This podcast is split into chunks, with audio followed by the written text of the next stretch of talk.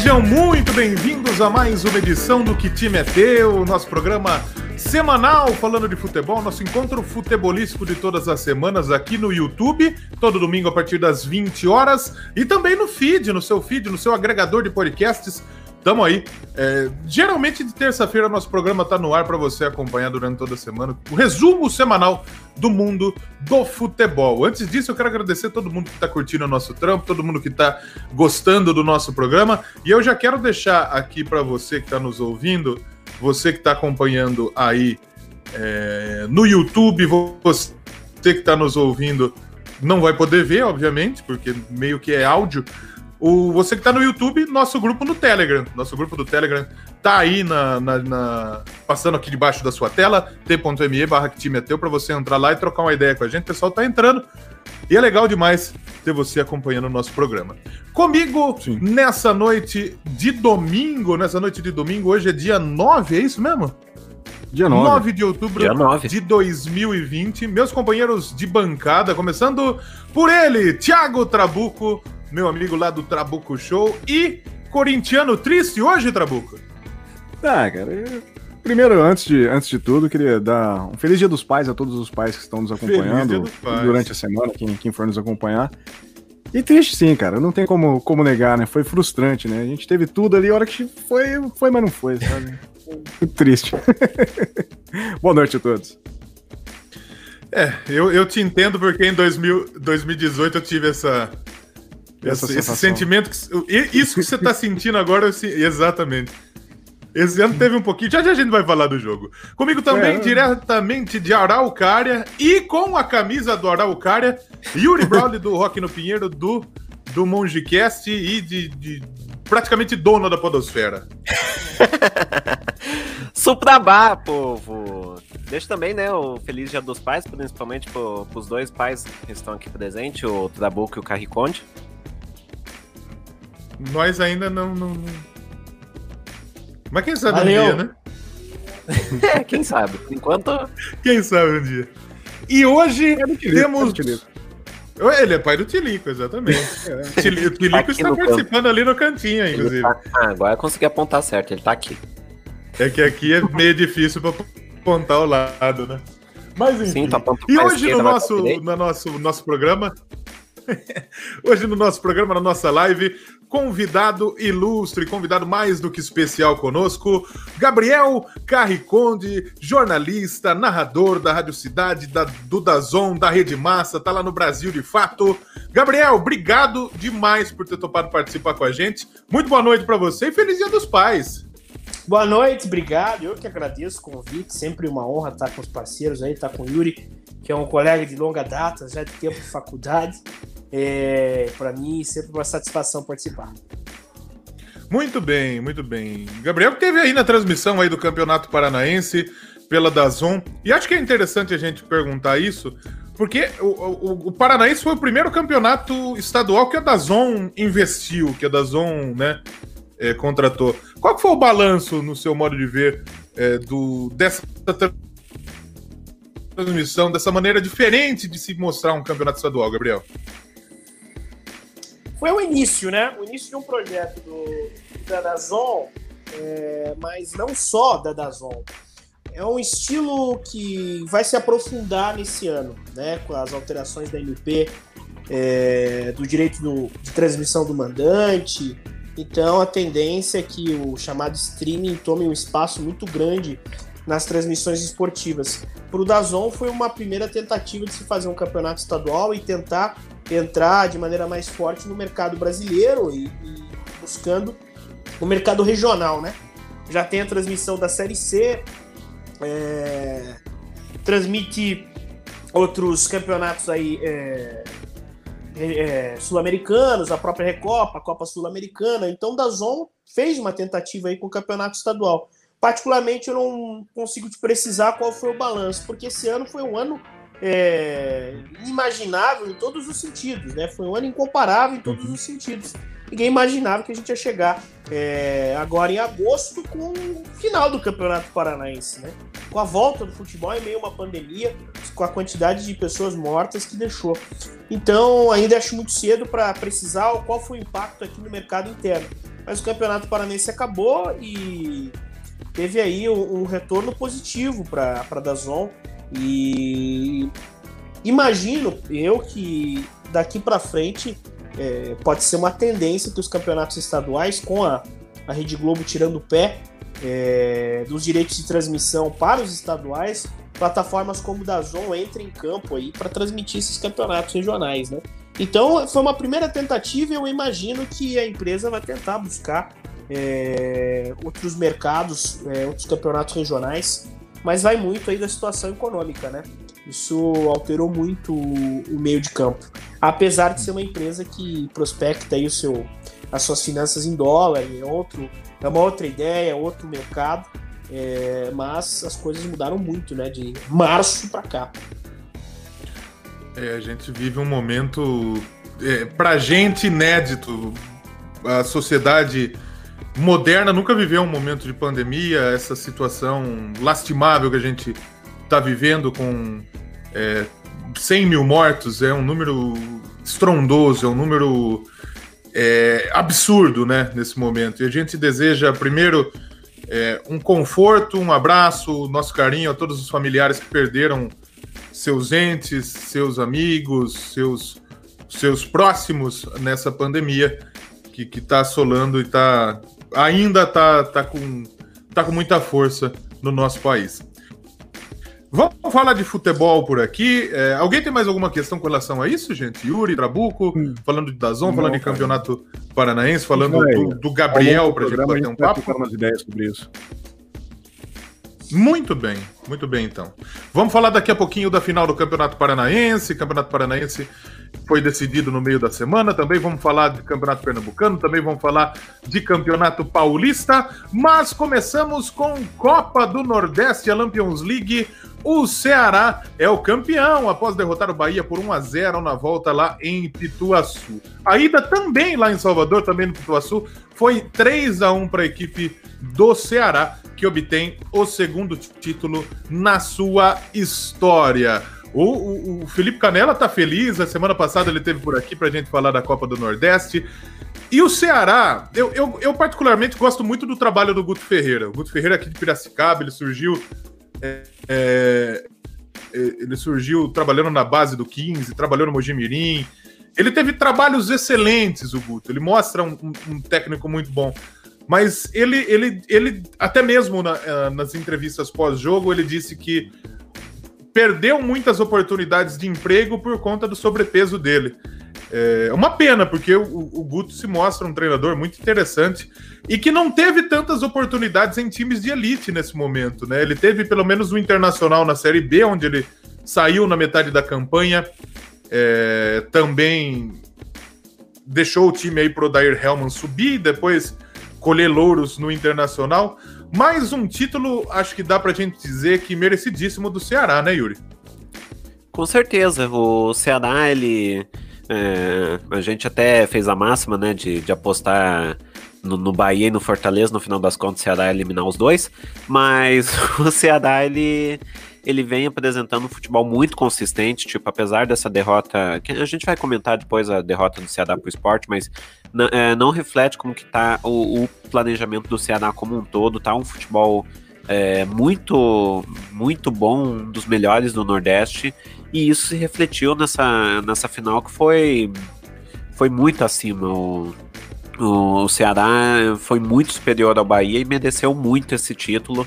E destaca, destacar de novo o futebol do, do Guto Ferreira, que é, ele já é, já é o segundo, ter, o segundo título, o primeiro foi pelo Bahia, da, da Copa do Nordeste, e é, que, é, talvez é, pegar é, ainda não teve oportunidade de time grande. Talvez quando pegar um time grande ali, ele faça um estrago ali, mas vamos ver o que, que acontece futuramente. Ceará campeão, Trabuco. E aí? Qual foi sua sua percep percepção aí sobre a Copa do Nordeste? Copa do Nordeste é um evento sensacional. Infelizmente não uhum. tivemos torcida, o que é, a torcida nordestina é tão apaixonada, tão, tão fenomenal, né? E, E é, o, o, o, o, palpite, a Cif acabou de falar, a Ana acabou de falar que o palpite é 100% de erro, né? Porque eu falei que o Fortaleza ia ser campeão. O Ceará, o Ceará eliminou o Fortaleza. O Yuri falou, vai dar Bahia. O, o Ceará eliminou. Então, é, o que a gente falar aqui não vai dar certo, né? O que, que você achou da Copa do Nordeste desse ano, Trabuco? Não, cara, é realmente, a gente tinha dito já em outros programas, já o grande um dos grandes atrativos da Copa do Nordeste é realmente essa torcida, né? Que o povo é muito apaixonado pra lá, né? E faltou, né, cara? Fez falta, fez e essa, acho que até a comemoração final ali foi meio meio extravasando assim para todo mundo que tava fora. Achei muito legal isso. E mas for, foram não, não, não acompanhei todos os jogos, mas o pouco que eu acompanhei dá para falar, eu consigo seguir na mesma linha do Yuri Acho que o Ceará tá, tá com um time se mostrando um time extremamente bem organizado aí, que com certeza vai dar muito trabalho aí, cara. Vai, vai incomodar muito time grande esse ano. E o Ceará, ele, ele é um time que eu acho que talvez muita gente não tenha ligado tanto pro Ceará, por quê? Porque o Rogério fez um bom trabalho lá no Fortaleza, é o atual campeão, era o atual campeão da Copa do Nordeste, fez um bom campeonato brasileiro ano passado, o Bahia vem num, numa mudança de perspectiva em que o time busca agora ser uma equipe grande, é, tanto uhum. financeiramente. O Bahia, quem imaginou há três, quatro anos atrás que o Bahia, por exemplo, traria o Rodriguinho? Sim. O Rodriguinho, apesar de ter saído do Cruzeiro, que foi um time que foi rebaixado, tudo, era um cara que tinha bola para jogar no, no, digamos, no eixo, né? Mas não, uhum. ele preferiu para o Bahia. Então começa a atrair grandes jogadores. E o Ceará ficou meio de cantinho, meio comendo quietinho. O Guto Ferreira tem dois, dois atletas experientes que com certeza o ajudam muito. Fernando Praz, que é impressionante aos 42 anos de idade, o que, que ele tá pegando, Fernando Praz. E o Sobis, que, que, que é um atacante também, vencedor demais, campeoníssimo. Sim. Então, acho que para o Ceará nesse momento, Gabriel, ter dois jogadores desse momento facilita muito, né, para para dar essa para dar essa moral para a molecada, para trazer a molecada um sentimento vencedor, não? Não, claro, você tem, você tem o, a questão da experiência de dois atletas que tem grande rodagem, né? É, então, num clube que talvez não tenha tanta pressão como teria a pressão aqui, é, jogando no eixo, jogando em Rio, São Paulo, Minas, Rio Grande do Sul, até mesmo no Paraná. É, que também a torcida paranaense, os, os times da capital tendem a ser uma torcida que cobra muito. É, mas eu acho que precisa tomar um pouco de cuidado em relação ao Ceará agora. O Ceará e o Bahia é, são os dois times ali do Nordeste, os dois clubes que estão aí nos últimos anos mais investindo uma política de gestão, tentando se organizar primeiro para tentar ali galgar um espaço na Série A entre o décimo, décimo primeiro, tentar uma sul-americana. O uhum. Fortaleza uhum. também tenta se organizar desse jeito. Eu vejo uma desorganização mais forte em Pernambuco, os times de Pernambuco estão mais, mais desorganizados, o esporte caiu e volta numa incógnita danada, incógnita danada. Você vê, o campeão pernambucano foi o Salgueiro, ganhou em cima do Santa Cruz. Então, o, do futebol do Nordeste, eu destaco aí o Ceará, o Fortaleza e o Bahia. É, o próprio Vitória quase que cai para a terceira divisão ano passado. Então são três times que vêm tentando, se, estão se deslocando ali dos times da, é, da região e vêm tentando competir com os times do eixo. Acho difícil eles sonharem muito alto agora, porque uhum. é um campeonato que, enfim, teve uma parada muito grande, uma parada maior do que uma intertemporada. É um campeonato muito difícil, exige muito. E eu acho que precisa botar o pé no chão, sabe? Assim como Sim. eu falo em relação ao Curitiba, é, aqui no Paraná, os times de Santa Catarina, pé no chão. É um time bem montado, o Guto Ferreira dos gordinhos aqui, pelo menos eu acho melhor que o Barroca do Curitiba. É, o Barroca ainda é muito novo, tá desenvolvendo uma ideia de tática, uma ideia de jogo, não tem um elenco na mão para fazer aquilo que ele deseja. E eu acho que o Guto Ferreira é, é aquele tipo de técnico mais versátil, que sabe trabalhar bem com o que tem e consegue botar um time competitivo.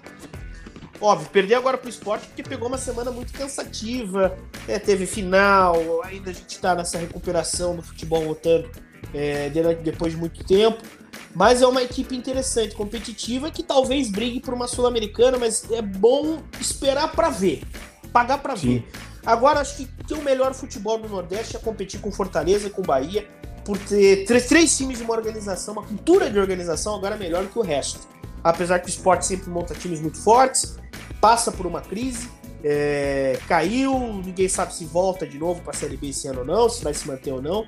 Mas ali eu acho que dá para, depois dessa Copa do Nordeste, esperar que o Ceará tenha um pouco mais de estabilidade no campeonato e termine ali no meio. Não luta para não, não, luta por uma Libertadores, mas também não vai lutar para cair. É um time muito uhum. competitivo, um time muito bem armado pelo Guto. O Guto é um técnico que tem passagens é, interessantes em vários, em várias equipes e é um técnico que gosta, tem início de trabalho. Ele sabe pegar o time e dar um choque, mas o Guto melhora quando ele pega um elenco desde o início e faz um trabalho durante todo o ano. Isso é Bom. fundamental, isso é fundamental. O Lisca, por exemplo, é aquele cara que ele pega o trabalho, se ele pega no meio do, do campeonato, ele consegue dar o choque. Então, é, é, são estilos diferentes. São estilos diferentes. Mandando um abraço lá pro Gabriel. Oh, perdão, né? perdão, Gabriel. Perdão, Gabriel, por favor. O Lisca é um cara motivacional, né? O Lisca é um cara que ele tem noção tática, ele é um cara, um técnico muito arrojado. Aqui em 2017 ele subiu o Paraná, é, ele montou toda a base pro Matheus Costa, é, subiu, subiu o Paraná Clube, mas ele é doido, cara. Sim. Doidaço. Ele sempre funciona, né? Ele tentou fazer é, o mesmo com o Joinville e não deu certo, né? Ele tem, é, o Lisca, quando ele foi técnico do, do Náutico, eu acho, ele foi assistir um jogo do esporte na torcida do esporte. É doido. É um bagulho que você não dá pra você. Em sua consciência, qualquer torcedor teria aquele medo de assistir. Eu não iria assistir um jogo do Corinthians na torcida do Corinthians. O Lisca era o técnico do time. E ele foi assistir o jogo do adversário. É impressionante. É, é, é, a loucura do Lisca, né? Mas a gente vai falar daqui a pouquinho de Campeonato Mineiro. Eu quero mandar um abraço para os nossos amigos que estão por aqui conosco na live. Quero mandar um abraço para o Gabriel Freitas, flamenguista, está com a cabeça inchada hoje, hein, Gabriel? O pessoal lá da 87 FM de Natal, Luciano Dias, a Ana, Vladimir Bassan, pai do nosso amigo Trabuco, o pessoal tá aqui com a gente. Eu acho que uma, um, tem uma pergunta da Ana aqui na, na, nossa live que eu acho que ela é pertinente nesse momento. Uhum. Ela, ela, disse o seguinte: a Lampions League é, é, Aliás, ela afirmou isso, né? Mas eu vou transformar numa pergunta. Ela afirmou que a Lampions League é indigo, indiscutivelmente melhor que os campeonatos estaduais. Você concorda, Gabriel? Eu acho que o campeonato estadual é maltratado. Eu não acho que o campeonato estadual é um problema. Uhum. Eu acho que o campeonato estadual é a solução para os problemas do futebol brasileiro. Eu já vejo por outro lado. Porque, mas ele precisa ser reorientado, reorganizado. Se tinha nos anos 80, por exemplo, o campeonato estadual que começava em janeiro e terminava em dezembro. Você tinha uhum. um ano inteiro de campeonato estadual. Um sistema de, de, de campeonato que possibilitava as equipes do interior terem calendário o ano todo. E aí os caras revelavam mais. O campeonato estadual é uma grande fábrica, um celeiro de jogadores. E eu acho que pode ser uma alternativa você ter um campeonato estadual mais longo, uma, dando mais oportunidade de calendário para as equipes do interior, é, e os torneios regionais ser de tiro curto, porque de fato, aí sim, as equipes como aqui no caso aqui do Paraná, Curitiba, Atlético, Paraná Clube vão disputar logo no início com, se for aqui o exemplo da Copa Sul Minas, que já teve, a primeira liga, uhum. vai disputar com o Flamengo, vai disputar com o Cruzeiro, vai disputar com o Internacional, com o Grêmio. Você já dá uma competitividade logo no início do teu calendário. Mas não acho que isso deve substituir o campeonato estadual. Eu acho que o campeonato estadual é interessante para você dar condições para os times do interior terem calendário. Acaba o campeonato estadual, o, a rapaziada vai embora. É, acaba o ano, acaba o ano em, abril, é, maio. Agora na parada e na volta, muitas equipes tiveram problemas. Aqui o exemplo do Rio Branco, de Paranaguá. O Rio Branco chegou nas quartas de final do estadual, teve que ter um, um vereador de Paranaguá. Foi inscrito. É, é impressionante, né? Qual que é o nome do cidadão? Qual que é? Ratinho, Ratinho. Ratinho. Ratinho. É. ratinho. Não é o Mas ele era jogador? Ele era jogador ou tipo. Ele jogou, chamou, é um... jogou no Rio Branco. Ah, ele jogou. Tá, ele tá jogou no Rio Branco. Ele foi para o sacrifício, porque o ah, foi de pagamento de Rio Branco não ia comportar é, ficar tanto tempo os caras parados, não ter de jogo, ia estar tá, tá pagando, e aí chegaram com 8, 10 desfalques, a turma já tinha, boa parte da turma já tinha ido embora, e, pô, botou o vereador da cidade para jogar. Uhum. Completamente segurado. Mas eu acho interessante, para voltar para o modelo da, da, da, da, chamada Lampions, Lampions League, acho interessante esse modelo, mas como você vê, como no Nordeste não substituem os campeonatos estaduais, você mantém o campeonato estadual e também tem um campeonato regional forte. Uhum. Muito bem. Trabuco, por favor. Cara, eu. O... Eu, eu me lembro muito bem do, dos campeonatos Rio-São Paulo, né? Do grande eixo de futebol que se fala. Os campeonatos que a gente tinha, que eram bons campeonatos, eram bons jogos que tinha. Mas eu acho que o Campeonato Paulista ele tá muito bem estruturado hoje, mas eu concordo completamente com o argumento do, do, do da janela de jogos que realmente se, se encerra ali, não tem muito o que se fazer. E acho que daria para estender ela. Porém, eu vejo como uma solução aí para outros times que a sua maioria não estão disputando Série A ou até mesmo Série B. Tiver muito time de Série C e Série D e precisa para esses caras para correr, tá ligado? Precisa ter, precisa ter, precisa ter janela, precisa ter jogo. E tanto a Lampions quanto o estadual para eles é, é, muito importante para o calendário e financeiramente para os times, né? É, mas eu acho que daria sim para ter uma, uma, adaptada. Eu, eu adoro estadual, cara. Eu, eu sou fãzaço do estadual. Eu adoro estadual. É, é, o estadual é o campeonato que faz o pequeno brilhar, né? Além da Copa do Brasil no modelo antigo dela, que sempre permitiu uma grande zebra, né? Hoje não, não acho que não vai ter mais zebra na Copa do Brasil. O, mas é o campeonato que o, o, pequeno vai lá e destrói o grande e você nem sabe o que aconteceu, sabe? E, e, a gente precisa ter isso para o futebol acontecer, né? E essa é a graça do futebol. Então acho que a gente precisa tratar melhor os estaduais mesmo.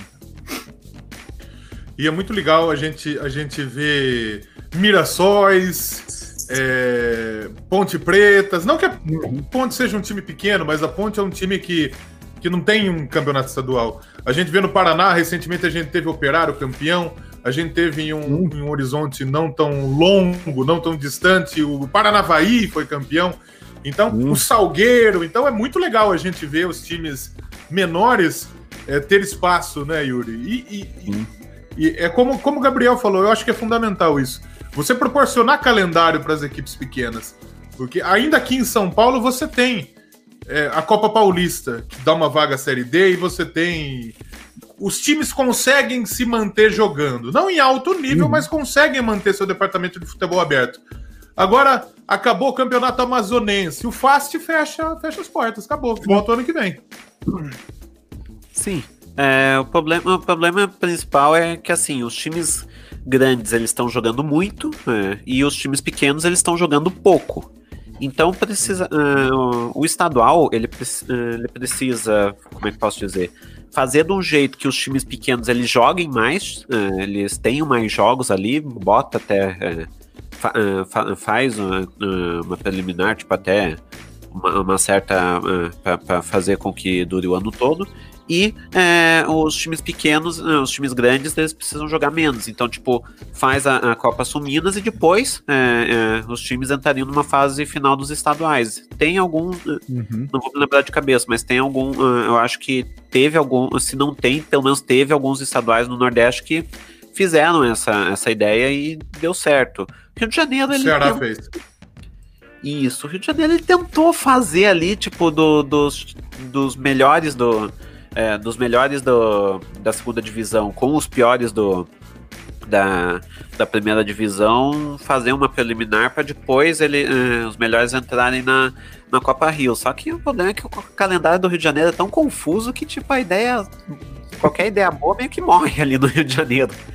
Então, acho que os estaduais que eles precisam mesmo é dar um jeito de dos times grandes eles entrarem ali nas fases finais e os times pequenos eles eles jogam é, pequenos entre aspas né? Eles jogam ali o ano todo para conseguir é, manter um calendário ativo o ano inteiro. E para gente que é do interior é fantástico porque é, aqui eu, eu tô em uma cidade do lado de Piracicaba em Rio das Pedras. E quando quando o Palmeiras tem a oportunidade de vir para cá enfrentar um 15 é fantástico você pode ver seu time de, de, mais perto. Ainda que a nossa cidade não é tão longe de São Paulo, tem muita gente que vai com frequência ao Allianz. Mas o pessoal de Ribeirão Preto, o pessoal de Limeira, que fazia muito tempo que não vinha time grande uhum. jogar lá, e esse uhum. ano teve a oportunidade de ver, é, ver, ver, os times grandes. Então é fantástico. O Campeonato Paulista, o campeonato, os campeonatos estaduais são muito legais. É como o Gabriel tratados. A gente precisa ter uma alternativa de não a gente pensar em matar os campeonatos estaduais, porque os campeonatos estaduais eles não atrapalham. Eles atrapalham uhum. da maneira com que ele é concebido hoje. Mas os campeonatos estaduais podem muito bem existir. E, e, e acho que uma alternativa seria o campeonato estadual chegar a jogar o ano inteiro. Mas. Eu acho que é o Brasileirão é, isso... que atrapalha o estadual, né? Não o contrário. o campeonato estadual joga desde 1900, rapaz. É. O campeonato brasileiro não existia. Mas é isso aí. Quero mandar um abraço pro nosso amigo Rodolfo Sata aqui com a gente também. E vamos, ainda falando de campeonatos estaduais, passando para falar de um jogo que temos um lado dessa live feliz, mesmo. outro lado dessa live triste. Quarta-feira a gente fez uma. A gente acompanhou os dois jogos ao vivo. E quarta-feira o Trabuco entrou e ele escreveu. Eu vou até entregar isso. Thiago Tetra Trabuco. Eu falei. Trabuco.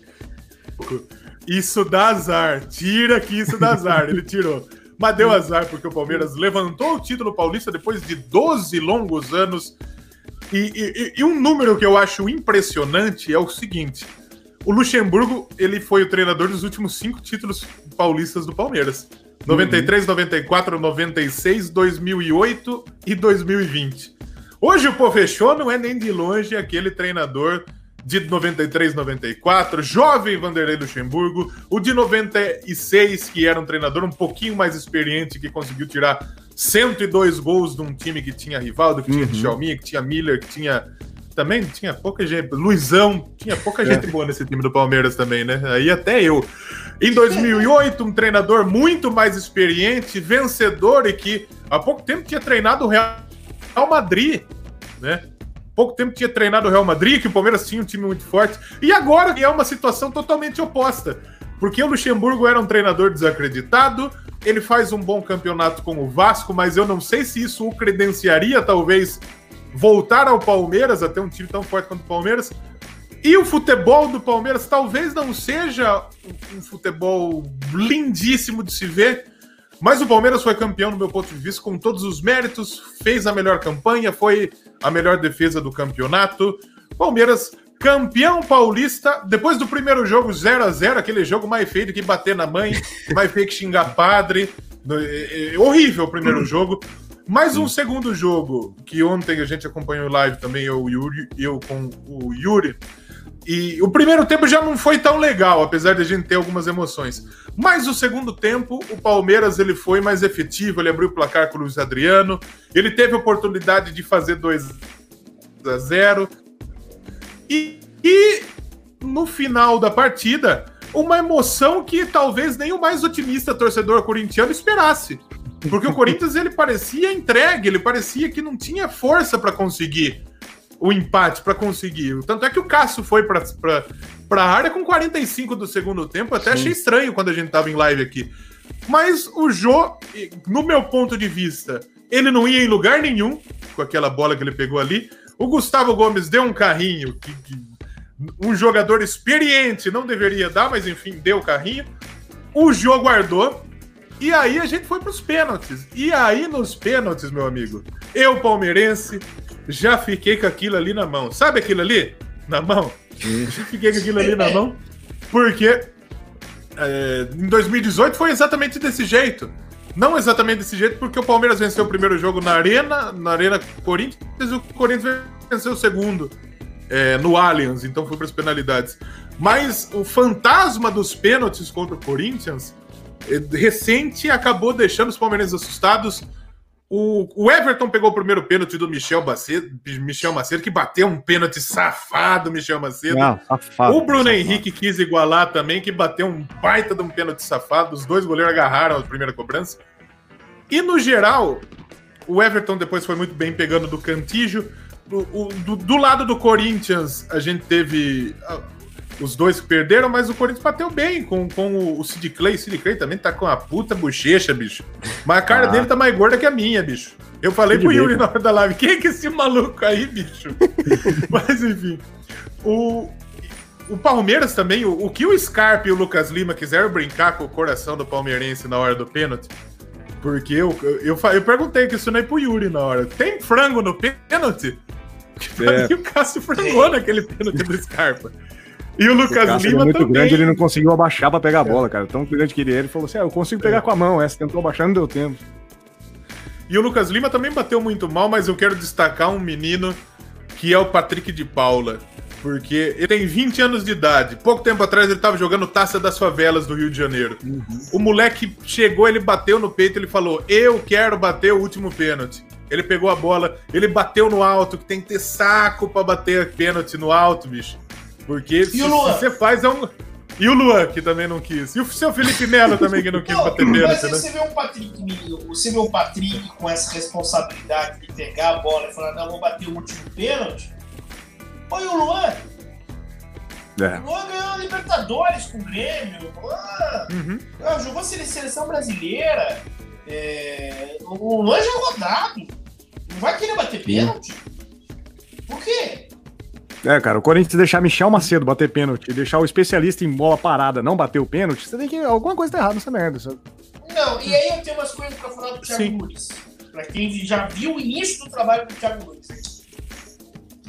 É o que eu me permitir por favor, falar por favor. Ué, à vontade, agora. Por favor, não, por favor. Agora é a hora. Nunes, o Thiago Nunes, ele começou aqui no Atlético Paranaense depois que o Diniz foi embora. Uhum. A ideia do presidente do Atlético, Petralha, era é uma ideia ousada, é uma ideia que eu tenho muito acordo, que é padronizar o estilo de jogo do Atlético. Eles querem pegar o, o jeito do Barcelona e aplicar no Atlético. Mas não querem fazer isso com a toque de caixa. Né? É, eles querem padronizar a longo prazo. Então você vê o trabalho das categorias de base do Atlético, né, ele, ele tem um padrão, um estilo, uma filosofia que vai do sub-15 até o profissional.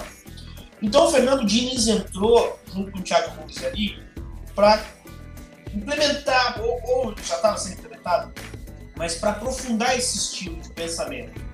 Então, quando o Fernando Diniz vai embora, o Thiago Nunes pega já um trabalho já, que já tinha começado, e o Thiago Nunes era mais, bem mais arrojado que o Fernando Diniz. O Fernando Diniz, é, é ele, ele, é cabeça dura.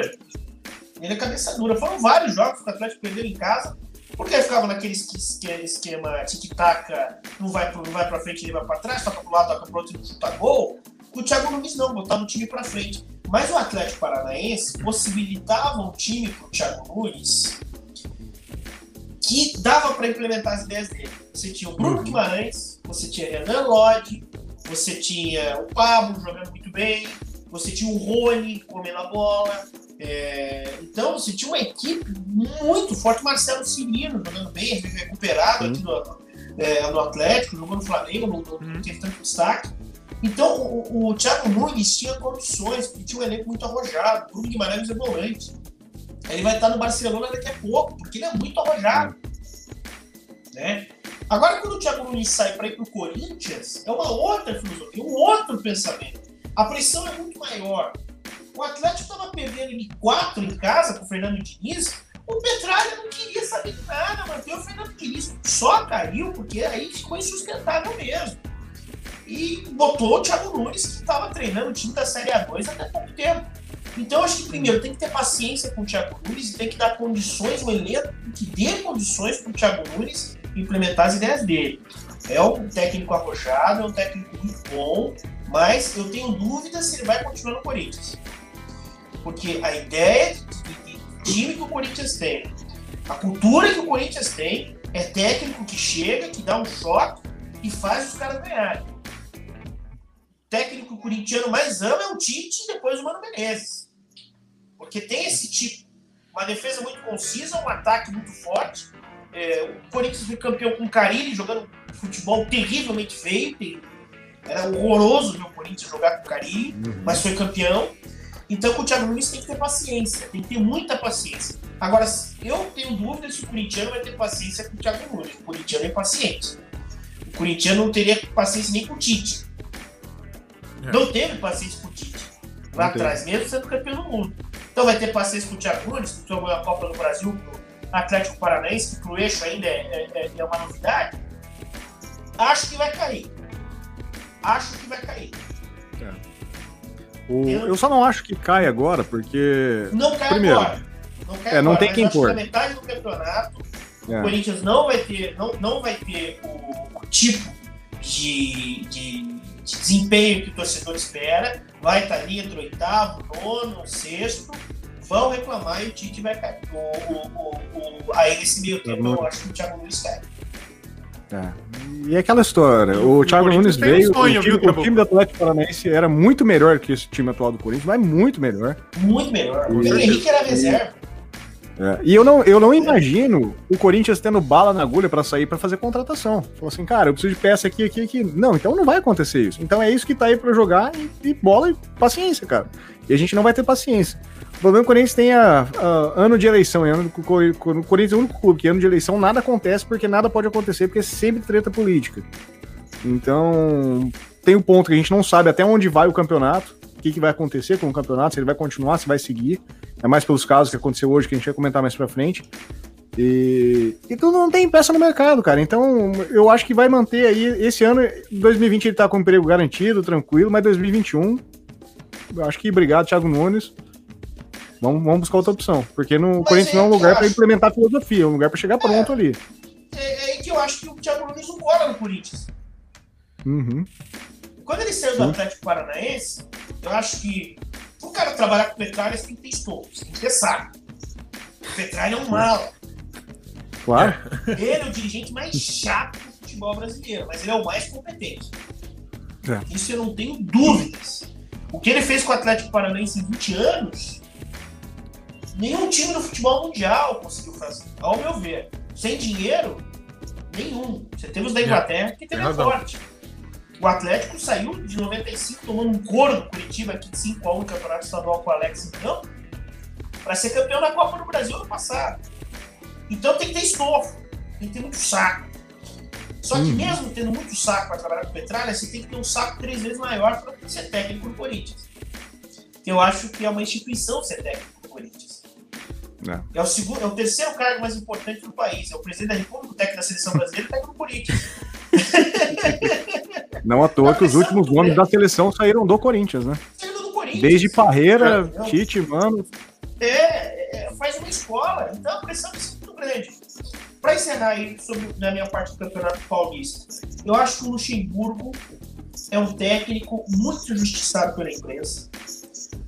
Ele é um baita estudioso, ele fez um bom trabalho no Real Madrid, apesar dos pesares, não conseguiu implementar, porque a cultura do técnico brasileiro não conseguiu se adequar bem uhum. que era o Real Madrid, mas ele é um bom técnico. E fritar o homem também, né? futebol possível, fritar o homem, né?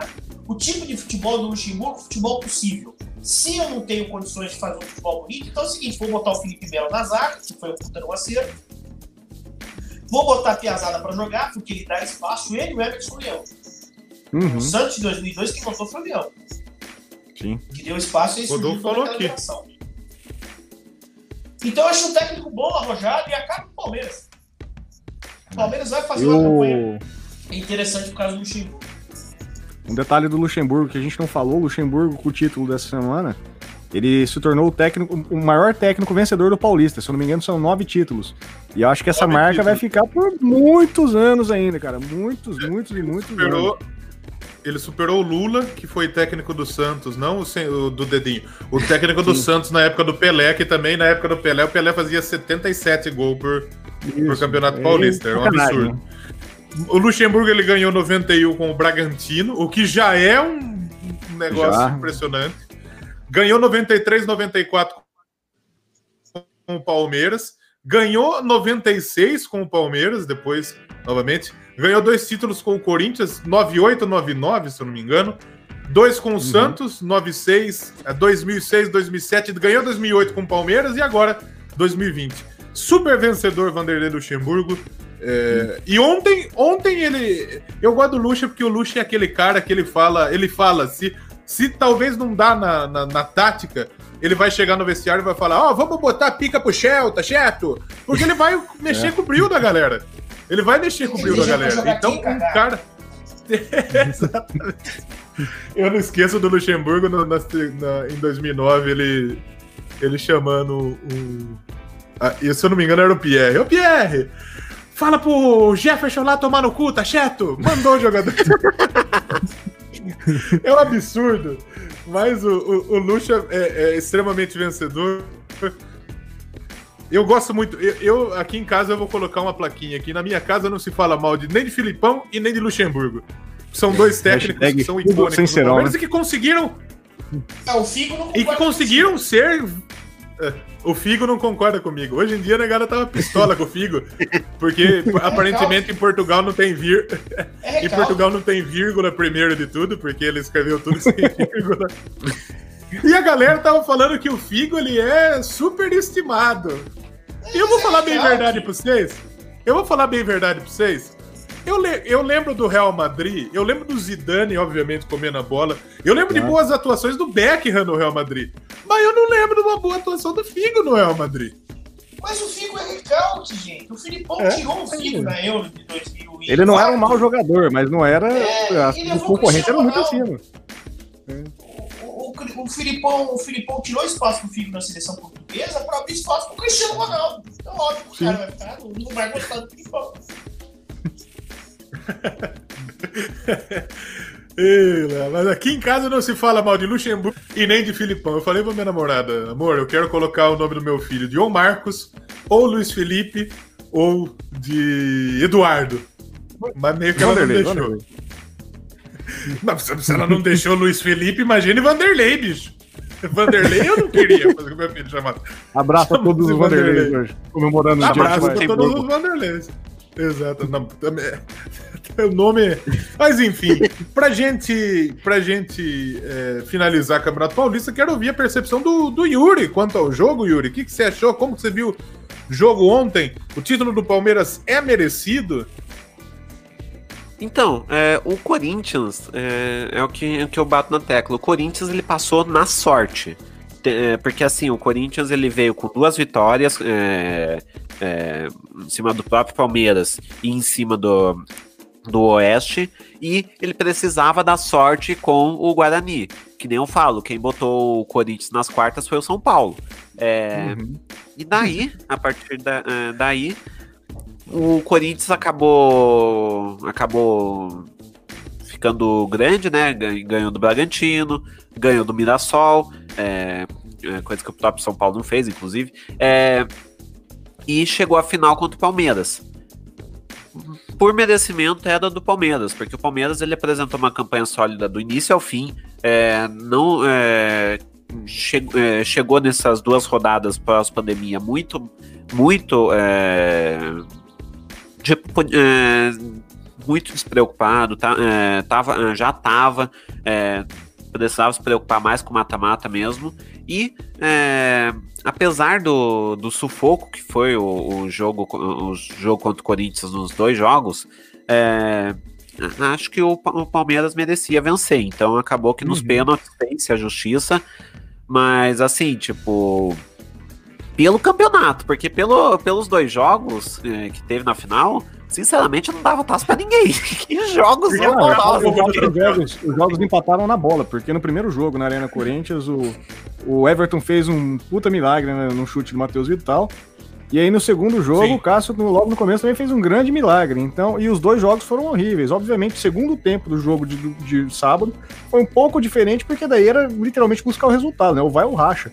Mas mesmo assim, o Corinthians precisava fazer um gol e não chutava a bola, cara, não chutava. E por sorte do Gabriel Gomes, ele não encerrou a carreira dele como zagueiro do Palmeiras ali, porque levaram o título, né? porque senão, coitado, ia Tava, ia ser difícil. E que renovou até 2024. Imagina o inferno que esse homem ia passar no Palmeiras até 2024. Ia ser difícil. Mas foi legal, o Palmeiras campeão, passou o Santos, agora como segundo time com maior número de títulos, 23 conquistas do Campeonato Paulista. E acho que é isso. Mais alguma consideração para o Campeonato Paulista, gente? Não, eu não quero mais falar sobre isso. Vamos falar de Campeonato Paulista até amanhã cedo agora, então. Eu aqui. Inclusive, eu não tava tão empolgado, mas a hora que eu vi meus vizinhos comemorando aqui na hora do gol do jogo, aí eu fiquei pistola. Aí eu fiquei puto. O Yuri teve a possibilidade de ver. Nossa, mas eu só não gritei mais porque é o seguinte. Eu só não comemorar porque, mais porque é o seguinte: o, o vizinho meio que é policial. Então é melhor não. É melhor não. É, Não o Mauri, arriscar. boa, abraço pro Mauri. Gente boa, só é corintiano, infelizmente. É, Mas inclusive, para é, você que está aí no, no, podcast, não teve a oportunidade de, de, ver as lives, se você está vendo uma capa é, é, com alguém sem camisa, é, balançando, balançando a camisa do Palmeiras pro alto, é o Léo comemorando o título na live. Esse não é o Gordiola. esse...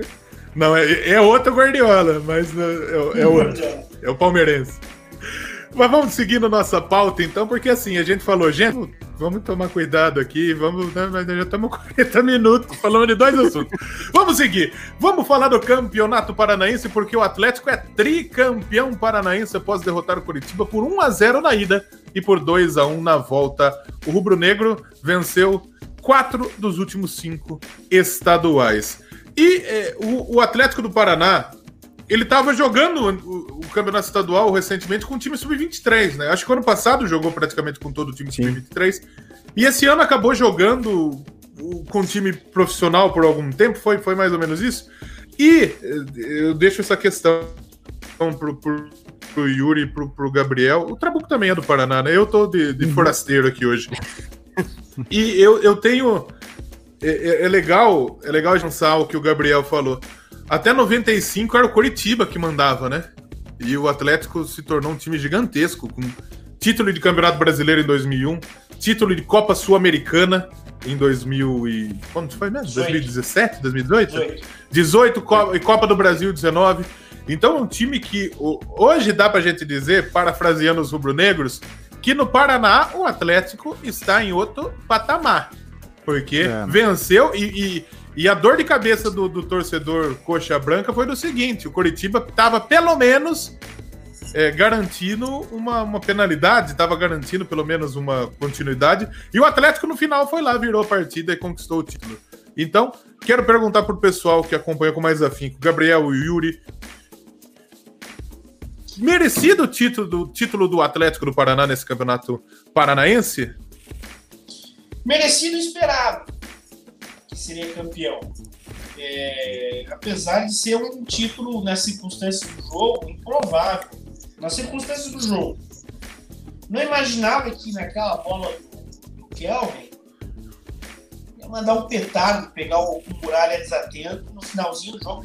Que momentos antes dos dois gols, no final do, do jogo, da, da, segunda, do jogo da volta, o Curitiba perdeu, hum, perdeu uma chance clara com o meu xará, o Gabriel né? Um cruzamento da esquerda e chegou fechando, o, o Santos pegou. Então, assim, clássico é clássico. O Atletiba ainda é clássico que você não espera. É, tudo pode acontecer apesar dessa diferença do Atlético para o Curitiba uhum. é cada vez maior. Né? É, eu achei dois jogos muito equilibrados, muito por conta da, do Atlético ainda estar tá se organizando, o Curitiba também, o Barroca conseguiu montar um, Curitiba bem organizadinho, fechadinho. É, foi competitivo perante o Atlético. Mas o Atlético tem um elenco perto do Coxa, com caras com mais condições para desequilibrar em momentos como aquele do que o Curitiba. E foi, foi claro, foi, foi o que ocorreu. Né? Num chute, o Kelvin, que é o lateral da base, é um bom jogador, fez aquele gol, depois o Nicão desequilibrou. É, e o Curitiba já tinha perdido o Rafinha, numa falta muito maldosa, que para mim pode encerrar a carreira do Rafinha. Mas foi um título esperado. Foi um título esperado pelas circunstâncias que o Atlético Paranaense está. O Atlético, desde 2014, se não me engano, é, joga com o time sub-23 do Campeonato Estadual. No passado, por conta de brigas com a Federação Paranaense, também com a diretoria do Curitiba, o presidente do Atlético preferiu botar o sub-23 e foi uma tática que deu certo porque se você for ver no título de 2018, um dos caras que foram vários destaques do Atlético foi o Bruno Guimarães. O sub-23 do Atlético tinha Bruno Guimarães, tinha Renan Lodge, é, tinha Léo Pereira. Então, o que deu a base para o final do ano ser campeão sul-americano. Então, deu certo essa estratégia do sub-23 o Atlético só não jogou o Sub-23 por conta da, por conta da, da pandemia e não deu para jogar o campeonato inteiro com o Sub-23. Mas a ideia era jogar o Campeonato Paranaense Sub-23 e ter, botar o time titular para jogar Libertadores. Esse é o mesmo padrão dos últimos anos. Mas, perto do que a base do Atlético revela, perto do elenco que o Atlético tem, era esperado que ia ser campeão. por mais que o Curitiba tenha tradição, tenha peso, camisa que verga varal no estado no país, mas as péssimas gestões que o Curitiba está enfrentando nos últimos 10 anos está apequenando o clube de uma maneira muito rápida. O futuro uhum. do Curitiba, com essa ascensão do Atlético e com as gestões fazendo, uma, com essas últimas diretorias fazendo péssimas gestões, o futuro do Curitiba é sombrio, sombrio e muito perigoso acho que corre sérios riscos de cair para a Série B de novo. Quanto o Atlético com o Dorival Júnior, eu acho que fica ali de novo para buscar uma Libertadores, porque tem trabalho continuado, tem filosofia e tem uma ideia de onde quer chegar daqui um tempo. É, o que o Atlético quer é ser campeão do mundo no ano do centenário. Se vai ser, eu acho difícil, mas não acho impossível que depois seja. Eu acho impossível que o Atlético chegue de novo, chegue de novo na final de Libertadores. Eu acho impossível que o Atlético possa ser campeão brasileiro. Não é mais impossível. Não é mais impossível. Hoje, não. com a estrutura que tem, com o dinheiro que tem, com a diretoria que tem, tem condições de disputar de igual para igual com qualquer um do eixo. O Atlético acaba entrando com esses dois títulos, para mim, entra no eixo de vez. Enquanto o Coritiba, cada vez mais, chega, tá se aproximando do outro rival aqui, que é o Paraná Clube. O Paraná Clube que teve nos anos 90 de ouro, na metade dos anos 2000 entrou numa crise e não sai mais, já faz mais de 10 anos. Então, em relação ao estadual, para mim foi não teve nenhuma surpresa. Yuri? Não.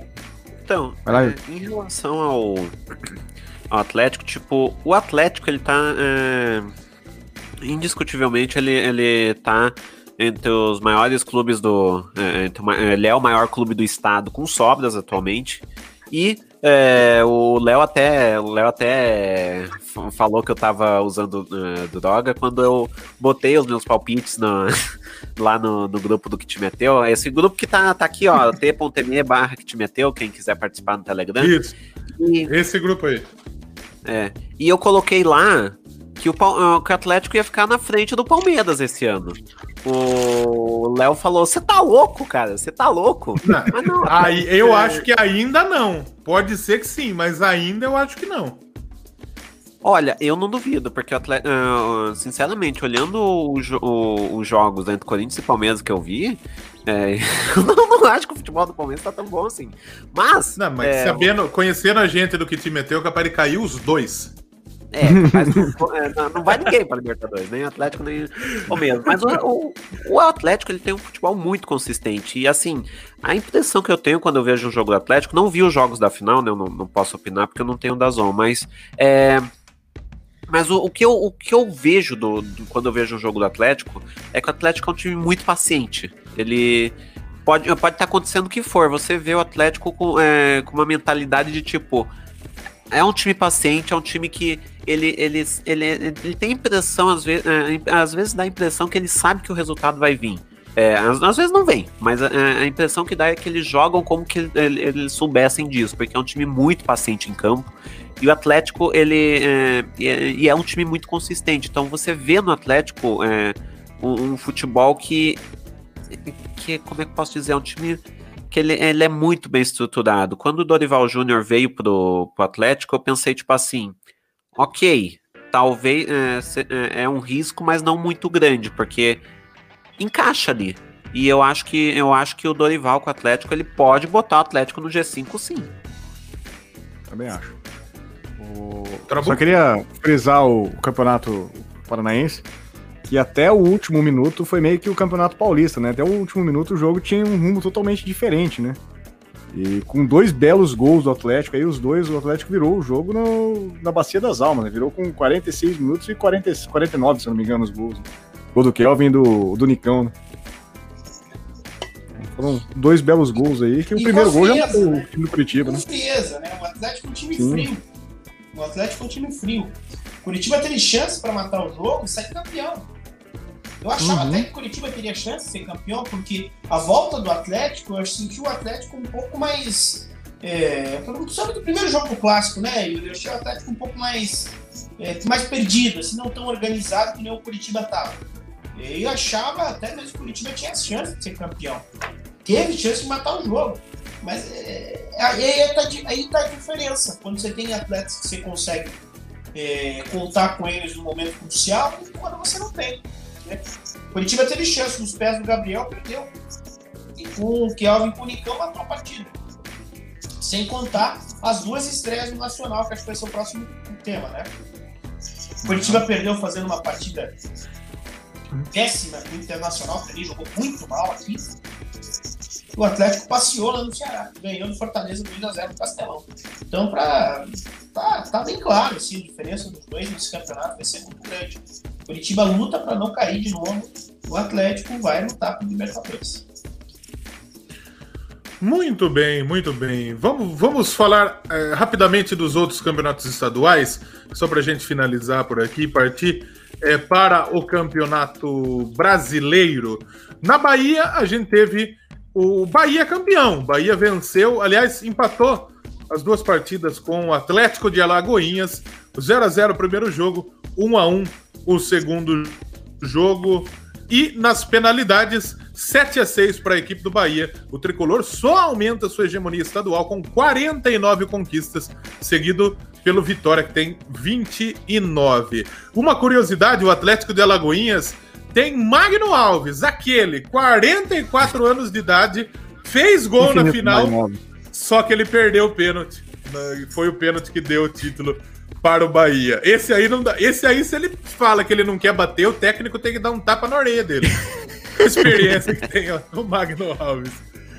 Campeonato Baiano foi isso. Aliás, se o, se o Bahia não ganhasse o Campeonato Baiano depois de perder a Copa do Nordeste, o negócio ia ficar feio pro lado do Roger. Lá em Pernambuco, terra da Ana, terra da Lady Sif, o Salgueiro foi campeão, o Cacará do Sertão bateu o Santa Cruz é, depois dos pênaltis, 0 a 0 no tempo normal, 4 a 3 nos pênaltis.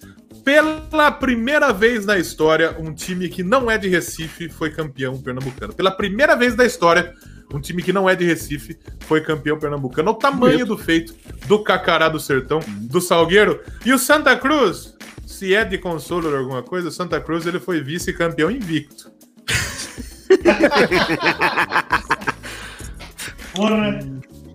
Vice-campeão invicto é... Melhor, né? É difícil, né? É complicado. Mas, enfim, é muito legal ver o Salgueiro campeão principalmente depois de todo esse domínio lá em Pernambuco. Também tivemos é, campeão lá nas Alagoas, o CRB bateu o CSA por 1 a 0 o CRB lá do Marcelo Cabo, de Léo Gamalho, de Gum, e é campeão estadual. Tem 31 conquistas contra 39 do seu rival CSA. Pra gente finalizar, a gente tem outros estaduais é, em que a gente não tem a final ainda nesse final de semana, né?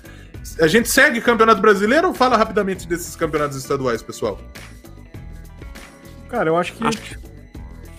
Pode falar, Yuri. Acho que dá, dá, dá um passadão aí no, nos estaduais é, e daí. Vamos geral, Muito bem. No Campeonato Gaúcho, o Grêmio vai enfrentar o Caxias após ser o campeão do segundo turno. A final foi contra o Internacional e o Grêmio venceu por 2 a 0 o Colorado, deixando o Yuri mais feliz que pinta o E o negócio do Internacional é o seguinte: o Inter tem um ótimo time, tem um ótimo treinador. O problema é que dá uma tremida quando vê o Grêmio, não, Yuri? É. E não tô falando que o Grêmio é uma máquina. Brincadeira. Mas assim, é, é, o, que eu, o que eu falei com um pouquinho de empolgação na semana passada, né? É, eu empolguei só um pouquinho quando foi falar do. Imagina do, do Renato Gaúcho disputando o Grenal, mas é incrível como que o. Como que. Como que o Grêmio engrandece, tá engrandecendo ultimamente no, nos Grenais. São dois anos sem, é, sem uma derrota. É, se eu não me engano, no ano que teve duas derrotas em Grenais, uma foi porque o Grêmio estava focando na Libertadores e o outro foi um que ele venceu por 3 a 0 na, na ida da, do Galchão e a outra foi 2 a 0 Então, tipo, o Grêmio ele tá. O Grêmio do Renato Gaúcho em específico, ele, ele tem. ele engrandece ali no, no Grenal. Inclusive, uma das grandes críticas do Odair Helman, tipo, o Darry Helm ele tinha um trabalho consistente ali no Inter. Mas uma hum. das críticas é que ele, ele se apequenava em jogos, jogos grandes. Foi na final da Copa do Brasil, foi, na, é, foi em Grenais. É, daí demitindo, trouxeram o Cudê e daí o, o, Grêmio, o Grêmio ganhou também do, do Inter do, do Cudê. Vamos ver o que, que vem por aí no, é, contra o Caxias. O Grêmio tropeçou com o Caxias, né? Na, na final de jogo único na, no turno. E agora vem pro, pro retorno, né? vamos ver o que vem por aí. É, uhum. não, não, vou falar muito que, que, que, que, esse programa é maldito com, com, com, com quem opina. Você tem que falar tudo. Apesar que a coisa do Grêmio deu certo, né? Porque o, o Internacional realmente é muito complicada. A fase contra o Grêmio. Aliás, o Campeonato Gaúcho voltou muito feio, porque o Grêmio teve dificuldades contra o Ipiranga de Erechim, teve dificuldades contra o Novo Hamburgo. E o Inter teve dificuldade contra o Aimoré e o Esportivo de Bento Gonçalves. Então o pessoal tava, tava, tava meio difícil a situação, apesar do. do o, o, Grêmio, quando vê o Internacional, é pancada atrás de pancada. E o pessoal do, do Internacional, lá do Vermelho de Porto Alegre, quando vê alguém de camisa tricolor, eu acho que dá uma tremida. O Luciano é gremista também, né? Sim. Luciano tá feliz também, não tá? Tá, Sim, tá feliz. Do do, dos comentários ali, mas assim, só é, finalizando é que assim, eu, isso é, é, normal, tipo, pode ser o, o, Internacional campeão do mundo, pode ser o Grêmio campeão da Libertadores, é incrível como o time pequeno dá, é, pequeno entre aspas, né, time de menor expressão, vamos chamar assim para é, para não ofender os times. Mas é incrível como o Grêmio, o Grêmio Inter tem dificuldades contra time de, de menor expressão. É, e uh, eles sempre vão acabam indo para final, mas, uh, pra final, mas eles passam um sufoco federal contra esses times. e agora tem de Copa né? É. É uma final Lá de Copa. Sim. Bom, e o futebol gaúcho, o futebol gaúcho, os times do interior do Rio Grande do Sul, eles têm uma característica de ser time realmente carne de pescoço. É, desde o 15 de Campo Bom, lá dos tempos, do início do Mano Menezes, lá, que os caras chegaram na semifinal da Copa do Brasil. Tem uma Mano história de. É, tem uma história de, de botar time encardido para enfrentar esses times maiores, né? O de Campo Bom chegou a eliminar o Vasco, o Romário, então é só para ilustrar, né? O futebol gaúcho, os times do interior do futebol gaúcho são sempre muito fortes. Montam times muito fortes. Brasil de Pelotas, ou Pelotas, Caxias, o Juventude. São ainda, são ainda equipes maiores. Muito bem, muito bem. Rio Grande do Sul, do Rio Grande do Sul, vamos passar para Santa Catarina, onde Chapecoense e Brusque farão a final. A Chape derrotou o Criciúma nas semifinais, enquanto o Brusque eliminou o Juventus. O Juventus do Jorginho, aquele que treinou no Palmeiras, treinou Portuguesa, Jorginho Cantinflas, ele nem ia jogar o Campeonato Catarinense. Ele subiu depois com o Almirante Barroso lá de Itajaí, desistiu de jogar e chamaram o Juventus à pressa. O Juventus enfiou 4 a 1 no Figueirense, mas meteu um show de bola no Figueirense, só que perdeu pro time do velho da Van. Então é Brusque e Chapecoense na final do Campeonato Catarinense. O Brusque é um time que vem crescendo muito com o investimento do do velho da Van, inclusive. Eu, eu, eu gosto muito de falar que o velho da Van e o Tom Cruise têm a mesma idade. Só é curiosidade inútil. Eles têm a mesma idade. Mas o Brusque vem crescendo muito. Daqui a pouco a gente já vai comentar. Por favor, pra Gabriel. você, internauta climativo que compra tapoeira na van, saiba é. que esse dinheiro tá indo direto pro Brusque. Exatamente. Eu até gostaria de não consumir nada lá na van. Só que o problema é que toalha, enxoval, essas coisas é barato. Aí, é, pensando no meu difícil. bolso, é um pouquinho mais intensidade. Fica difícil. Vamos falar de campeonato brasileiro de futebol. O campeonato brasileiro voltou. É, Vamos trazer aqui todas as informações. Ah, tem Mineiro também, né? Perdão, Campeonato Mineiro, mas eu sou um idiota. Campeonato Mineiro, o Atlético Mineiro e a Tombense estão classificados para a final. O Galo derrotou o América, fez 3 a 0 para cima do América do Lisca doido, enquanto o Gavião, a Tombense, tombou a Caldense. Então, Caldense e Atlético estão nas finais. E o Atlético Mineiro, daqui a pouco a gente já vai falar, o, porque o Atlético, obviamente, deve ser o favorito.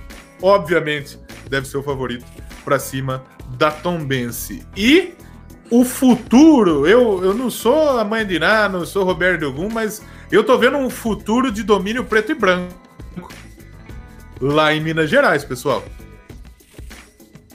Ah, não tenho dúvida. Cruzeiro, Cruzeiro tá no inferno astral que eu acho que é o único time é, dos grandes do país que chegou no nível que o Cruzeiro chegou, né? que chegou no nível que chegou. Eu não Cruzeiro lembro de nenhuma situação parecida. Cruzeiro né? com menos seis situação. O, Cruzeiro, o Cruzeiro não teve um probleminha de gestão é, que o, o, dirigente contratou mal, não. Foi caso de polícia. Uhum. O nego sair preso. Né? Os caras fizeram contabilidade criativa com dinheiro da mascareta. Então, a situação não é mole pro Cruzeiro. Vão ter que. Eu acho que o Cruzeiro volta. Acho difícil que o Cruzeiro, pelo menos em quarto, o Cruzeiro chega. Difícil o Cruzeiro ficar na Série B pelo uhum. peso da camisa. Não que é fácil na Série B, vai ser difícil, mas mesmo assim, eu acho que o Cruzeiro tem condições de subir. Mas mesmo voltando, vai demorar para tirar a hegemonia do Galo. Sim, já existem processos do Cruzeiro para cair para C, né? Então é um negócio meio, é, meio absurdo, assim. tá feia a coisa. Tá, tá muito difícil coisa. a situação lá no, no Cruzeiro. A Lady Sif perguntou: Léo, você torceria para um time chamado Tombense? Tombense, da cidade de Tombos, que é uma cidade pequena lá em Minas. É legal demais o nome do time, né? Tombense do Ibson, aquele. É ele mesmo, tá lá, o Ibson. Não, e a Tombense é o time... não, cara. Me deu até dor de cabeça aqui. A gente falou com isso perdendo, eu não sofri tanto, vou lembrar do Ibson.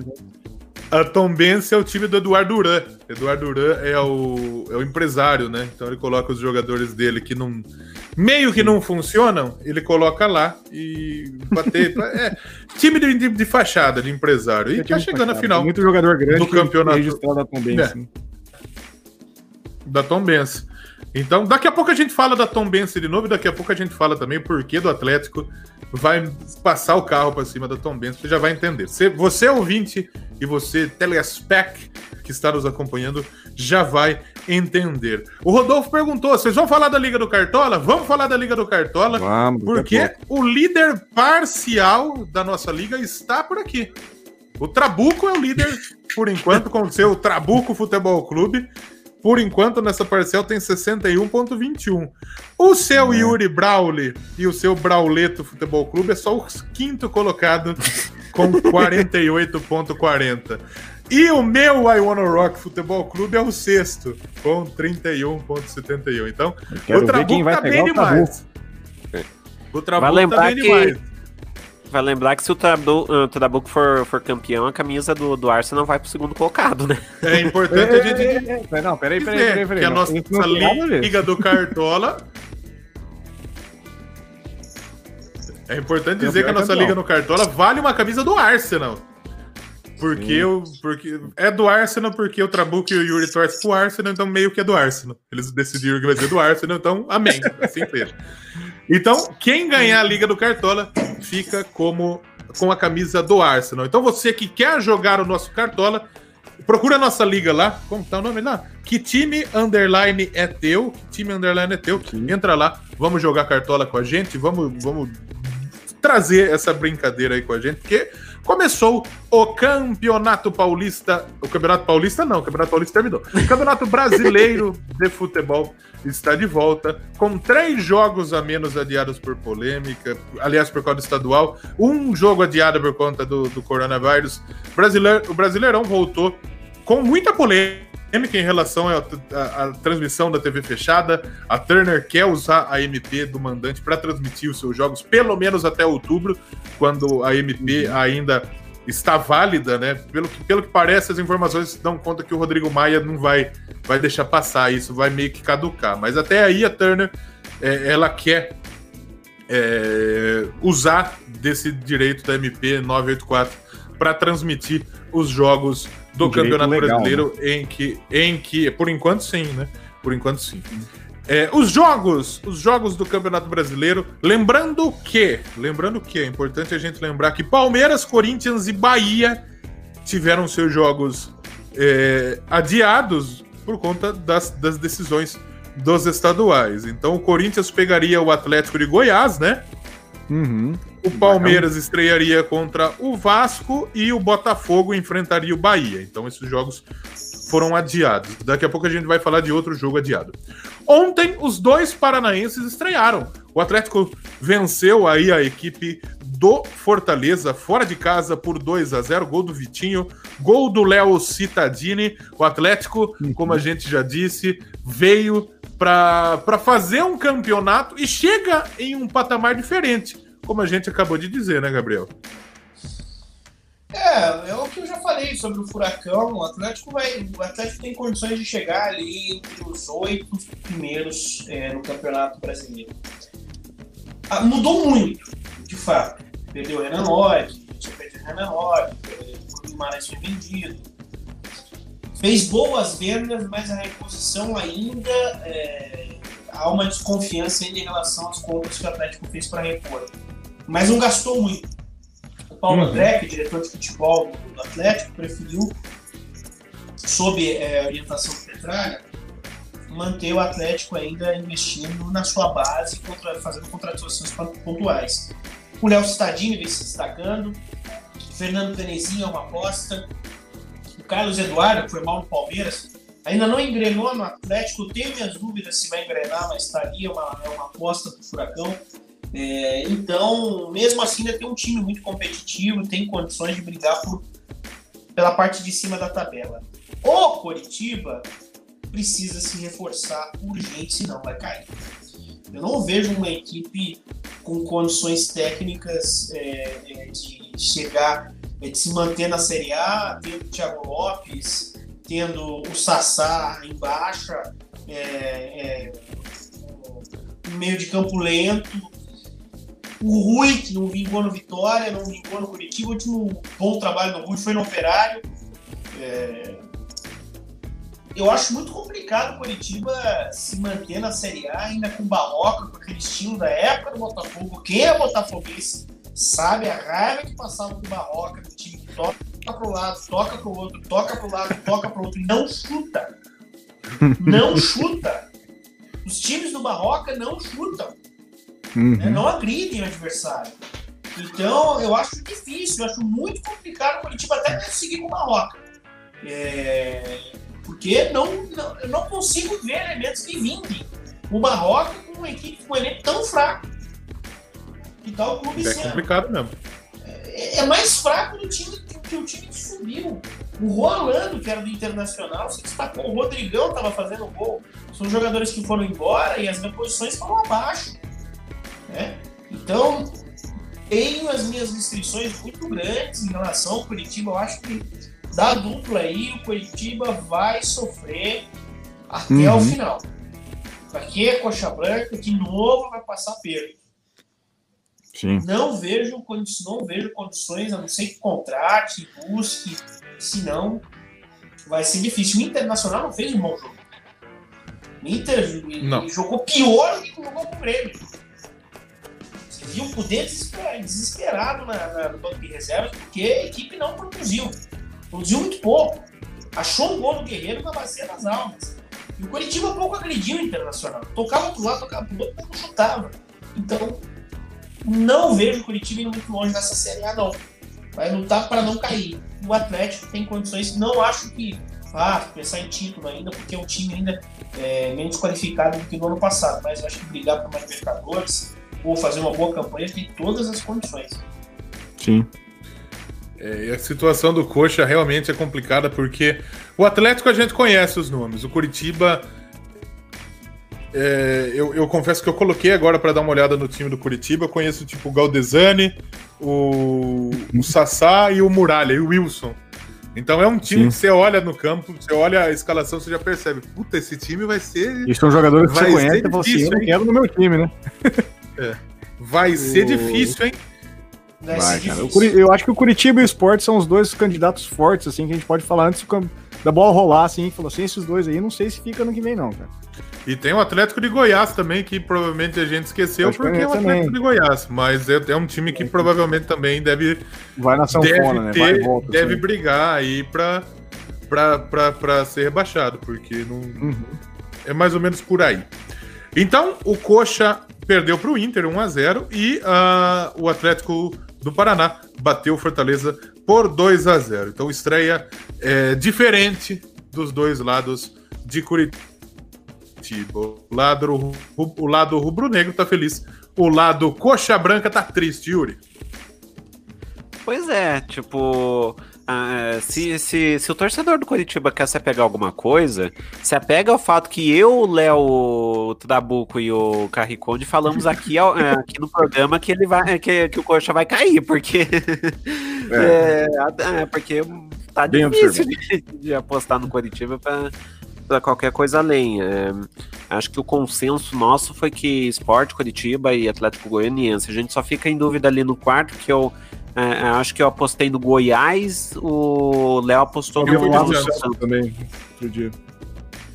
É, mas assim, tipo, tá, tá, tá, tá complicado a situação do Coritiba. Com certeza a oposição vai ganhar a eleição aqui. É, não, não sei se é esse ano ou ano que vem que vai ter a eleição para presidente do Coritiba, uhum. mas o Coritiba, o Coritiba com certeza a oposição vai, é, vai, vai ganhar. O problema é que, assim, essa chapa é da oposição da anterior. A anterior é a oposição da anterior, e assim vai indo. Do, do... Na verdade, não, né, Yuri? É oposição. O Samir, na verdade, ele era presidente do Conselho Deliberativo da gestão do, do Bacelar, né?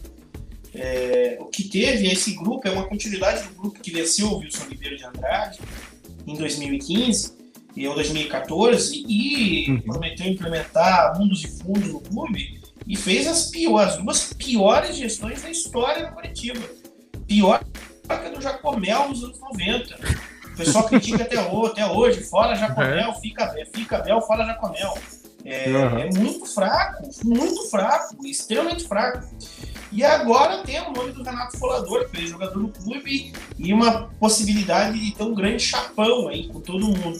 Um acordo com o Supremo, com tudo dentro do Curitiba, é, para não ter bate-chapa.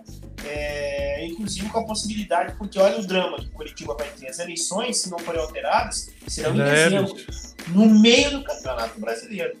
O candidato favorito, que é o Renato Colador, já prometeu que, se for eleito, vai trocar até o roupeiro. Como é que você vai trocar até o roupeiro no meio do campeonato?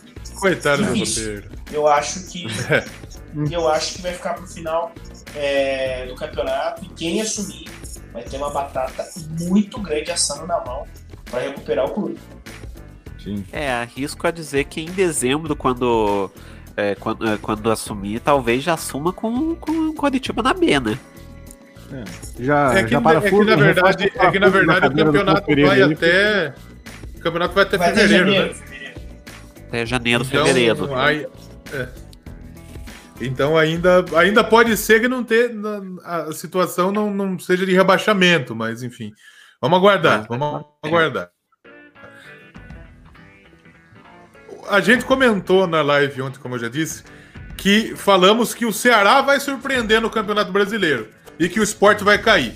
Jogaram Sport uhum. e Ceará na primeira rodada do Campeonato Brasileiro. O que que deu? É óbvio, 3 a 2 Sport. Dois gols do Elton de pênalti, um gol do Jonathan Gomes, que era do São Paulo, né? Não foi, não deu certo uhum. no São Paulo. Ele foi para o CSA, foi bem, foi um dos poucos jogadores que foi bem na CSA do ano passado e agora tem mais a oportunidade no é, Esporte Recife. O Ceará vence, é, fez gols aí com o Kleber e com o Jacaré. Eu gosto muito de, de jogador, tem que tem faz falta os jogadores com, com esse apelido legal. Faz falta. tem muito é, Tia, Yuri Henrique. Provavelmente não tem nenhum outro Yuri no time. Né? Thales Magno, não tem nenhum outro Thales. Falta o Júnior Baiano. No Joãozinho Capeta, umas coisas assim. É. Falta o Júnior Baiano. É. Falta. Isso! Faz muita falta, é muito legal. No, teve, antigamente tinha é, puta, vários nomes, o Vampeta. o Tietchan é um nome legal de hoje em dia, né? O Vampeta ia ser o Marcos André se jogasse hoje em dia? Não, então, não ia ser. Não, então, dá pra gente. não, Marcos André, é um não. Capeta, Mal né? Vampeta. O Vampeta que gosta de tomar uma água mineral, inclusive, né? Enxuga nossa, até ela. Continuando o Campeonato Brasileiro de Futebol, hoje tivemos três partidas, porque adiou uma pancada de partida. A primeira delas, e eu acho que é a mais interessante da gente falar, é o Atlético Mineiro batendo o Flamengo por 1 a 0 fora de casa, Sim. um gol contra do Felipe Luiz. Felipe Luiz, uma presença de área muito bem feita. Belo Chegou, gol escorou pro gol. Belo gol. Foi um bonito gol contra. Forte, principalmente tem chance do goleiro. pela jogada, principalmente pela jogada do Arana. Não, não, não só porque o gol contra, foi quando nós estamos zoando. Mas a jogada do Arana foi legal. E foi um não, jogo muito é, diferente do que a gente tá acostumado. Ontem a gente assistiu um puta jogo feio, puta jogo ruim. E hoje foi um jogo bem legal entre Atlético e Flamengo. O uhum. Flamengo cansou de perder gol. O seu Bruno Henrique pegou uma bola na ponta. O Gabigol dentro da área, sem goleiro. Ao invés de rolar pro Gabigol, ele chutou na trave, bicho. O Flamengo cansou de perder gol. E o Atlético aproveitou um primeiro tempo muito parelho, muito, muito bem disputado entre as duas equipes, com chances para os dois lados. E um segundo tempo que, no meu ponto de ver, o Flamengo deixou a desejar, ficou devendo. O Atlético foi muito mais incisivo, foi mais perigoso. E o Atlético, que era um time que ninguém botava muita fé no começo do ano, trouxe um novo treinador, que é o São Paulo, que ninguém é, vai discordar que o São Paulo é um dos grandes personagens, é um dos grandes treinadores hoje aqui no futebol brasileiro. Se reforçou e se reforçou bem. E olha, essa performance contra o Flamengo, eu acho que acredita e, e aliás, credencia o, o, o, Atlético Mineiro a título de campeonato brasileiro, Gabriel. Pelo tipo de jogo do São Paulo, eu acho que tem chance. Eu ainda quero ver mais do Atlético Mineiro. É, o São Paulo é um baita de um técnico, né? Não, um técnico muito arrojado tem condições de chegar lá. Mas ainda eu tenho que esperar um pouco. Tem que esperar um pouco para ver como esse elenco vai, vai no decorrer do campeonato se desenvolver, desenvolver o seu futebol. É bom que se coloque que o Flamengo pressionou muito hoje o Atlético Mineiro, faltou a bola entrar, perdeu alguns gols que não é normal o Flamengo perder, aquele primeiro tempo do Arrascaeta, não é normal o Arrascaeta perder aquele gol. Tá de técnico novo, que é o Domenech Torran, é, que tem um estilo de jogo um pouco diferente do Jorge Jesus, mas não muito. Então, uhum. foram, uhum. foi assim, eu acho que essa vitória do Atlético Mineiro não foi um acidente de percalço, não foi também nada impossível, é do jogo. É do jogo. Sim. Mas eu acho que tem que olhar um pouco melhor ainda, tem que dar um pouco mais de tempo para o Atlético Mineiro. Porque pode ser se tratando do jeito que é o futebol mineiro, que a coisa desande lá no meio é. do campeonato. Ou não. Por isso que Sim. eu pondero muito em relação ao Galo. Tem condições de chegar lá, mas acho que para ser campeão, ao meu ver, ainda o grande favorito é o Flamengo. Ainda continua sendo o Flamengo. Para despontar o Flamengo, óbvio, nesse primeiro jogo conseguiu. Mas aí, lá na volta do turno, que a gente vai ver se o, se o Galo tem bala na conta. Uhum. Concordo. Por favor, Trabuco. Não, eu concordo. O, o Atlético Mineiro é um time que está sendo formado agora com a, com, a, com a, contratação do São Paulo, ele dando vários nomes. Tá, tem nomes, acho que devem chegar ainda. E está fazendo um investimento gigante. E ainda quem diga que o, o Atlético Mineiro está seguindo a moda cruzeirar, que está gastando muito, tem muito dinheiro a ser gasto, estão gastando dinheiro com arena, tem muita coisa que vai acontecer dentro do próprio Atlético é, mas eu acho que de fato está sendo formado um time forte. As peças que estão lá já são fortes. É, tem um grande treinador e eu acho que é um time que a gente pode cravar ele aí brigando no mínimo por Libertadores, sabe? É, mas obviamente o comentário do Gabriel foi perfeito, cara. É, o, o, o, jogo do retorno vai ser o, a melhor resposta que a gente pode dar. É, e isso que o Trabuco falou, eu acho que é legal a gente ressaltar, por quê? O Alexandre Matos é o novo diretor do Atlético, do, do, do Atlético Mineiro. Ele gasta, que é uma beleza. Ele contrata um monte de gente. Muitos não funcionam. No Palmeiras deu muito certo o elenco que, desde que o Matos chegou, o Palmeiras, quando na, na gestão Matos, né? O Palmeiras ganhou a Copa do Brasil, ganhou dois campeonatos brasileiros, que o Palmeiras não ganhava há muito tempo. Só que o problema é o seguinte: o Atlético Mineiro é um dos times que mais devem no Brasil. E o presidente Sérgio Sete Câmara já disse: quem paga a conta não ganha título. Vai seguir é. o caminho do Cruzeiro, Yuri? É, é já, já tem. já, já é cogitado é, até é, é, por, é, pela Itaú BBA é, que, é, que, ele, que ela faz todo ano um relatório do, dos clubes. É, saúde financeira, né? É, de saúde financeira, o que esperar e tudo mais. Com a pandemia, eles fizeram um novo relatório. Assim, pro Galo, a situação não tá muito boa. Se, é, é, se, arrisco dizer, se não ganhar um campeonato nacional, seja a Copa do Brasil, a Copa do Brasil não sei se ainda tá, é, mas. É, é, se não ganhar. Foi então, eliminado na Copa do Brasil. Né? É, então se não ganhar. A, se não ganhar o Campeonato Brasileiro, assim, meio que vai dar ruim. É. Mas assim, é, há de se destacar também uma outra coisa. Grupo do, do que time é teu. Eu aposto Flamengo campeão, o Léo aposta Flamengo campeão. No dia seguinte, Atlético Mineiro 1x0 no Flamengo. Ô, grupo santo esse. Mas é uma zica, mas é uma zica. Eu acho que é melhor a gente não dar muita opinião mesmo, só falar das notícias. Pra gente mudar de assunto, o Santos bateu o Bragantino. Aliás, não, não bateu não, não bateu não. O Santos empatou com o Bragantino. Empatou com o Bragantino. O Santos perdeu um pênalti com o Carlos Sanches aos 15, aos 19, aliás, do primeiro tempo. Eu preciso no, num oculista urgente que eu não tô enxergando porcaria nenhuma, mas tá feia a coisa. o Marinho abriu o placar com 65 e quando uhum. todo mundo achava que o Santos ia levantar, tá, que levantar a vitória, ia levar a vitória, o Claudinho fez o gol do Red Bull Bragantino, que igualou o marcador, um para cada lado. E assim, eu acho que o Santos vai sofrer muito nesse Campeonato Brasileiro. O Santos tem vai, dois jogadores muito bons. Um é o Carlos Sanches e outro é o Soteudo.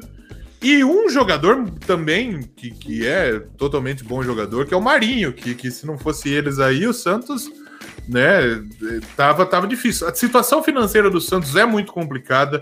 O Santos vendeu Neymar, vendeu Gabigol, vendeu André, vendeu um monte de gente. Vendeu quem mais? O Rodrigo. E cadê Rodrigo. todo esse dinheiro? Cadê todo esse dinheiro do Santos para fazer um elenco decente? O Santos está pagando muito treinador. O, que o Santos está pagando de técnico é impressionante. Se eu não Agora me engano, são sete novamente. técnicos. Sete técnicos. São sete técnicos. Então, não fa... acho que está pagando Luxemburgo ainda o Santos. Provável. É, é impressionante. É, é, é, muito difícil a situação do Santos. E do outro lado, a gente tem um Red Bull Bragantino. No caso, o Bragantino, que, que não jogava o Campeonato Brasileiro há muito tempo. Há muito, muito tempo. tempo. A Red Bull, que nunca jogou o Campeonato Brasileiro, que é a primeira experiência do time da Red Bull no Campeonato Brasileiro, é um time jovem, é um time que, que, que trouxe o Arthur do Palmeiras, que, que, que é excelente jogador, trouxe o Cleiton lá do Atlético Mineiro, que é excelente jogador. É, o Morato, o que, que passou segurar o Claudinho, foi um grande feito. O Alejandro, que veio do Atlético. É. Então, é, são os, os dois lados da moeda. Eu, do meu ponto de vista, eu acho que o Santos vai ter dificuldade e na minha aposta, o Santos é candidato a rebaixamento. O que, que vocês pensam do Santos Futebol Clube? Por favor, Yuri. Então, é, o Santos tá numa draga que assim tem tem diversos jogadores que estão estão é, entrando na justiça para sair. É, tá, tá numa situação que, assim, o Santos, eu acho que ele não. É, ele, se não cair, vai passar ali perto.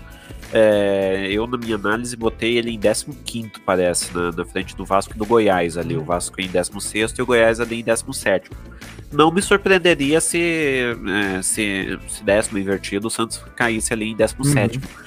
É, tá, tá muito difícil. O Cuca ele vai pegar um trabalho muito difícil. Ele basicamente ele vai ver um ele, o, o Cuca ele, basicamente ele vai ver um time se desconstruir na justiça para depois ele construir esse time em campo. É, não, não sei se vai dar boa. É, acho que acho que talvez a gente tenha pela primeira vez o Santos disputando uma série B. Trabuco, por favor. Não, concordo plenamente, cara. O Santos tem N problemas aí, agora tem que ver o que vai acontecer com os jogadores que estão lá. O Cuca já disse que vai reintegrar Sacha, vai reintegrar o outro menino que me fugiu o nome, o goleiro, que também estava tentando o rescindir o contrato. Everson. Everson. É, não sei de que forma ele vai fazer isso, porque até onde eu sei, a única forma dele fazer isso é pagar o salário dos caras. É, ou ele ser Aí... muito bom de lábia. É, ou ele ser muito bom de lábia. E, e, é um cara que vai precisar de, de, um, de, mais jogadores, né? Porque, querendo ou não, tem alguns bons jogadores no Santos. O próprio Lucas Veríssimo, a zaga não é, não é um time muito ruim, assim. Porém, sem receber, cara, quando, quando, o jogador não recebe, é notório isso. O jogador não rende. E ninguém vai trabalhar sem receber, cara. É, não, não é só o jogador de futebol. Independente se o cara tem um valor estratosférico comparado a gente, réis mortais, é, o dinheiro não pingou, cara. A motivação acaba. E não existe amor nisso. É, finge que então, paga, finge que joga. É, sim. É, é muito, vai ser muito difícil pro Santos se, se manter ali, cara. E, se não perder jogadores, eu acho que se o Santos não perder jogadores, ele com, talvez consiga se safar, porque vai ter muito, tem muito time pior que o Santos no campeonato. É, e o Santos, querendo ou não, vai estar com um técnico bom, né? Que é o Cuca. Pelo menos sabe gerir o elenco, ele sabe trazer esses caras. Ou no máximo vai piorar toda a situação, porque o Cuca, quando briga com alguém, ele briga com todo mundo, né? E. É. Então tem, tem esses detalhes aí que a gente tem que avaliar também. Eu acho que é muito cedo pra gente falar se o Santos vai cair ou não. Eu realmente falo que vai ficar lá embaixo. Eu, eu acredito que não, não fica acima. Mas é, depende muito do aporte financeiro que vai entrar agora, né? No início desse segundo semestre que vai acontecer. Mas do jeito que tá atual, é forte candidato para mim. O Cuca, ele, ele adora brigar, brigar com medalhão ainda, né? Adora é, brigar com exato. medalhão. No Palmeiras ele brigou com o Felipe Melo. Mas uma gente... coisa do Cuca por favor, Gabriel. O Cuca briga até. O Cuca arranjou uma briga no campeonato, no torneio cinquentinha, aqui em Colombo, região metropolitana de Curitiba. E chegar a sair no tapa, ele foi expulso. Porque ele, ele queria de fato esmurrar o camarada. Então, ele no Flamengo cinquentinha, ele arranjou briga. Imagina como uhum. técnico. Então o Cuca é estourado. Como técnico, né? É, agora você imagina, ele briga com o Carlos Sanches, já tá com o salário atrasado, já tá tudo. Tá jogando na boa vontade, porque tem o direito de é. sair do clube. E você vai lá e briga com um cara desse, que teoricamente é um dos líderes do elenco, acabou a sua gestão de elenco, cara. Ele vai ter que ter uma paciência gigante de interno. Não pode fazer, não pode fazer nenhuma, nenhuma ranhura com alguém ali que acabou o time. Sem dúvida nenhuma. Isso é. é... Eu vou mudar minha posição eu, eu... aqui, porque minha bateria tá acabando, tá? Então, Tranquilo, se eu cair, eu já volto. O, o Rodolfo, okay. que é Santista, colocou nos comentários ali que o Robinho ainda tá livre no futebol, que é capaz do Santos pegar todo o dinheiro que falta para ele e investir no Robinho, sabe? Não, o, o, Santos, o Santos com o Robinho é que nem mulher de malandro. Adoro uhum. o Robinho. O Robinho pisa, pisa, pisa, mas o Santos adora. Eu queria um detalhe, eu queria chamar atenção para um detalhe da apresentação do Cuca. Por, hum. Porque o Cuca chegou com a barba descolorida. Ah, não. Eu não vi, eu tô que ver agora. Chegou, Bom. eu tô procurando a foto do, do, do Cuca e sua barba. Mas enquanto a gente, enquanto eu procuro essa situação, eu queria falar do Red Bull Bragantino. Aliás, o Rodolfo tá pistola falando do Santos. O Danilo, meu companheiro lá de Doublecast, não aparece faz duas semanas por causa do Santos também, que, que deve ser um desgosto desgramado. Mas e o Red Bull Bragantino, gente? Enquanto o Gabriel se ajeita lá, o Gabriel tá voltando aqui. Que, e o Red Bull Bragantino, gente? O que, que dá pra gente esperar do time que volta a jogar a primeira divisão? Hum, Manda a foto do Cuca aí no vem, nosso grupo. Ele vem, ele vem em um momento que é totalmente diferente, né? É uma é uma, é uma filosofia diferente de, de tudo que a gente está acostumado no futebol brasileiro. Porque é um time que vai investir em jovens. É um time uhum. que vai investir em jovens e tá gastando uma bala em jovens. O Bragantino talvez nunca viu um time tão forte. E olha que já foi campeão de campeonato brasileiro da, da Série B. E olha que já foi campeão paulista. Olha que já foi é, vice-campeão é, brasileiro. Então, realmente que a gente tem que a gente tem que observar a gente tem que observar o, o que, que vai buscar o Red Bull Bragantino nesse ano. O que, que vocês acham, gente? Red Bull Bragantino. Vai, Yuri. Então, é, o Red Bull Bragantino, ele não vai passar sufoco, mas ele também não, não vai pegar uma Libertadores agora. Tipo, ele vai ficar ali no meio de tabela. O projeto do Bragantino ele é, ele é um projeto de longo prazo, visto que ele encheu o time de, de jogadores jovens, bons. É, o, o Grêmio, inclusive, perdeu o Tony Anderson para ele. Eu considero ele um grande jovem com um grande futuro. Acho, inclusive, uma pena que ele saiu, porque acho que poderia render daqui uns anos no Grêmio.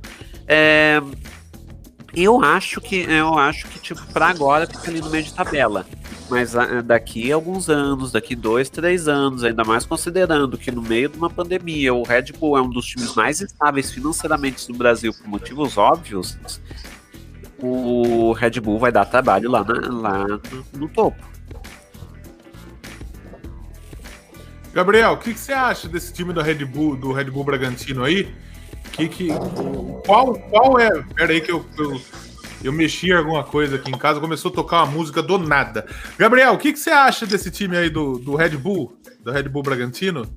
Vocês conseguem me ouvir bem? Que agora eu tô sem o fone. Sim, sim. Sim, sim. Meu medo do Red Bull é virar um São Caetano. É... Eu tenho um certo receio de quando a empresa chega, faz um aporte financeiro no clube muito forte e depois vai embora. O São Caetano teve uma história muito forte com a Consul.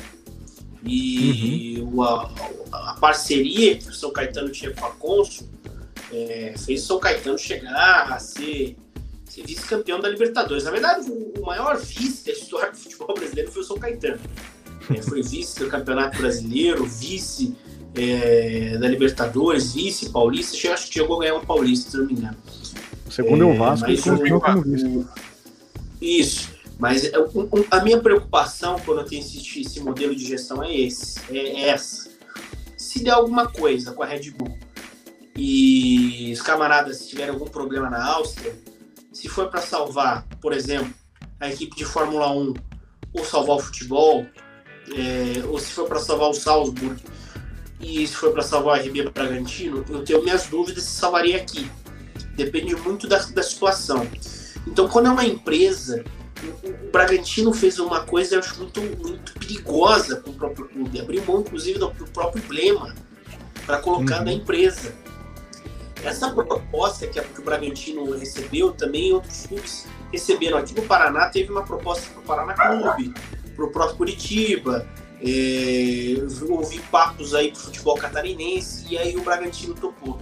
Eu tenho certo receio, certo medo não pelo que o Bragantino pode, pode receber, e não que a Red Bull pode fazer com o Bragantino, que eu acho que os caras têm competência para montar um bom time, já estão montando um bom time. Eles ganharam a Série B com a mão nas costas no ano passado. É, hum. Montando um time muito competitivo, muito bom. Uh, mas eu tenho uma série, uma séria preocupação em relação a esse modelo clube-empresa pela situação das empresas. Né? Se acontecer qualquer coisa, se for para salvar o contrato com o Verstappen ou com o Claudinho, aí, minha gente. É, eu acho é, verdade. E o, você vê até o modelo de jogadores, né? O, o Red Bull, Sim. ele não, ao contrário ah, de outras parcerias. Né? Não, não, não. Tá, tá certo. Mas, mas coloca o, o Verstappen para bater pena. Não é. bate. Mas pensa assim, a gente tem, tem grande... É, bota o Claudinho pra gente. Tem grandes parcerias aqui no futebol. Tanto o Palmeiras quanto o Corinthians foram, se frustraram, frustraram várias vezes com parcerias, né? O Corinthians com a Hicks Music, agora depois com a MSI, o Palmeiras com a Parmalat, a gente não precisa repetir essa história. A diferença pra... que eu vejo é que esses, essas parcerias antes elas vinham para trazer grandes jogadores, traziam grandes craques, colocavam no time.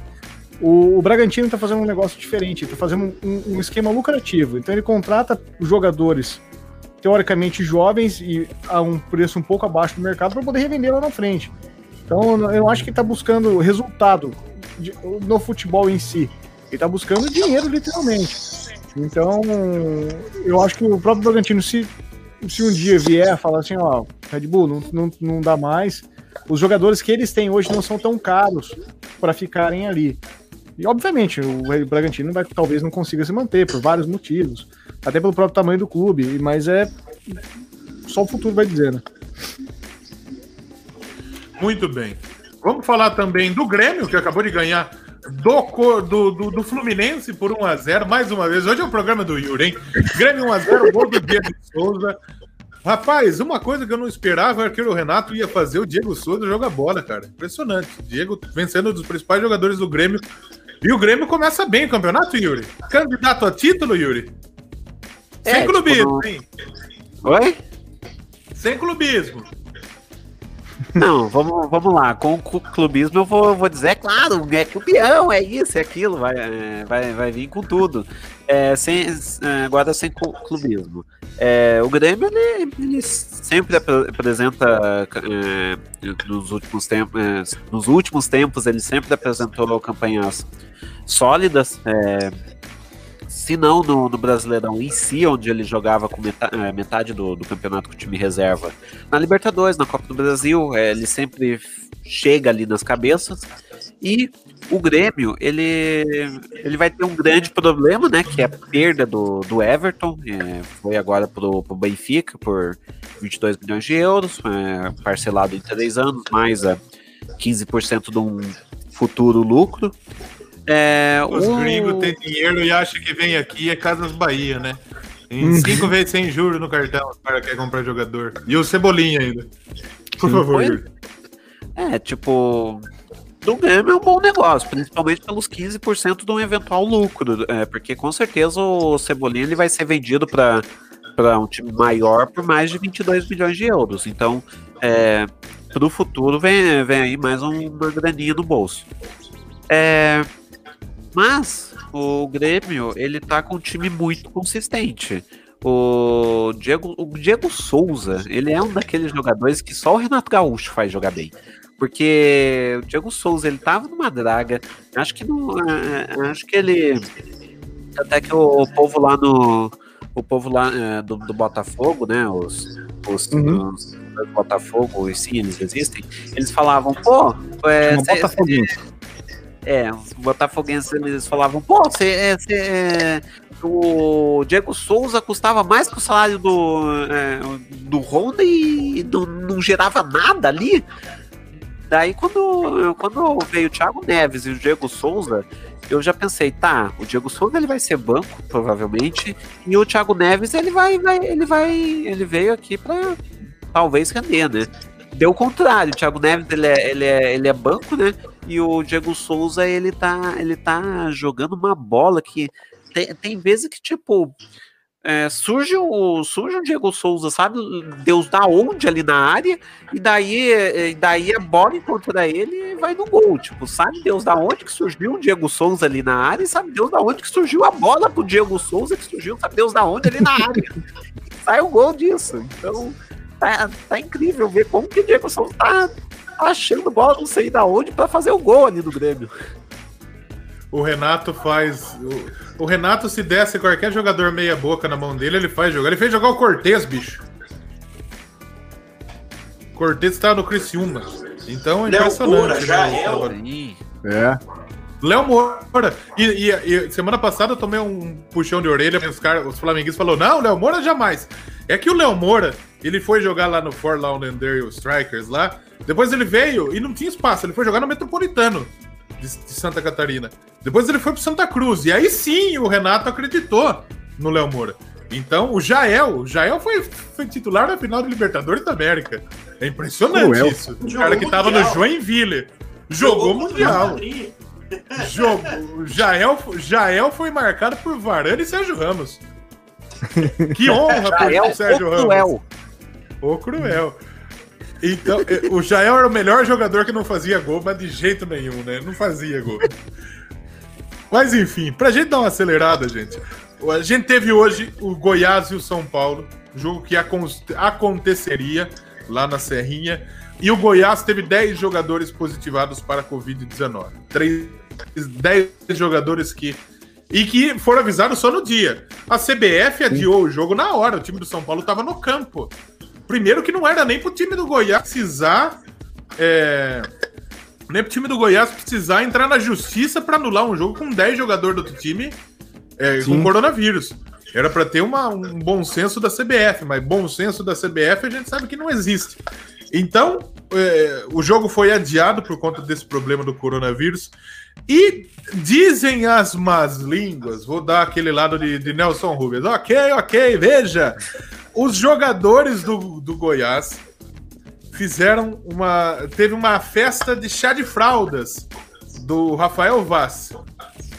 Que beleza, hein? E todos os jogadores estavam lá com direito a churrasco, pagode, cachaça e nenhuma é incrível proteção. como o Rafael Vaz ele consegue causar discórdia mesmo quando então, ele não. coisa legal. Né? A, a, festa aconteceu. Não se sabe se. É. é impressionante que o Rafael Vaz tem um time, né? Mas é, é, é, esse é o problema que a gente sabia que aconteceria no Campeonato Brasileiro. É a mesma coisa lá na Fórmula 1, que a gente estava só esperando o primeiro que ia ser infectado hum. por Covid-19, no caso foi o Sérgio Pérez. Mas na, no, no, Campeonato Brasileiro a gente já esperava que a gente ia ter resultados positivos para Covid-19. E veio essa bomba do lado do Goiás, 10 positivados num dia só. O Goiás ia precisar chamar jogador da base para colocar no banco, tinha é. 12 jogadores disponíveis, foi chamar Saiu o goleiro. Prova, agora goleiro. foram nove. Nove oficiais. Então, é impressionante. É, é, é uma situação, esse campeonato brasileiro, ele, ele pode se tornar uma situação muito perigosa com relação a isso, não, Gabriel?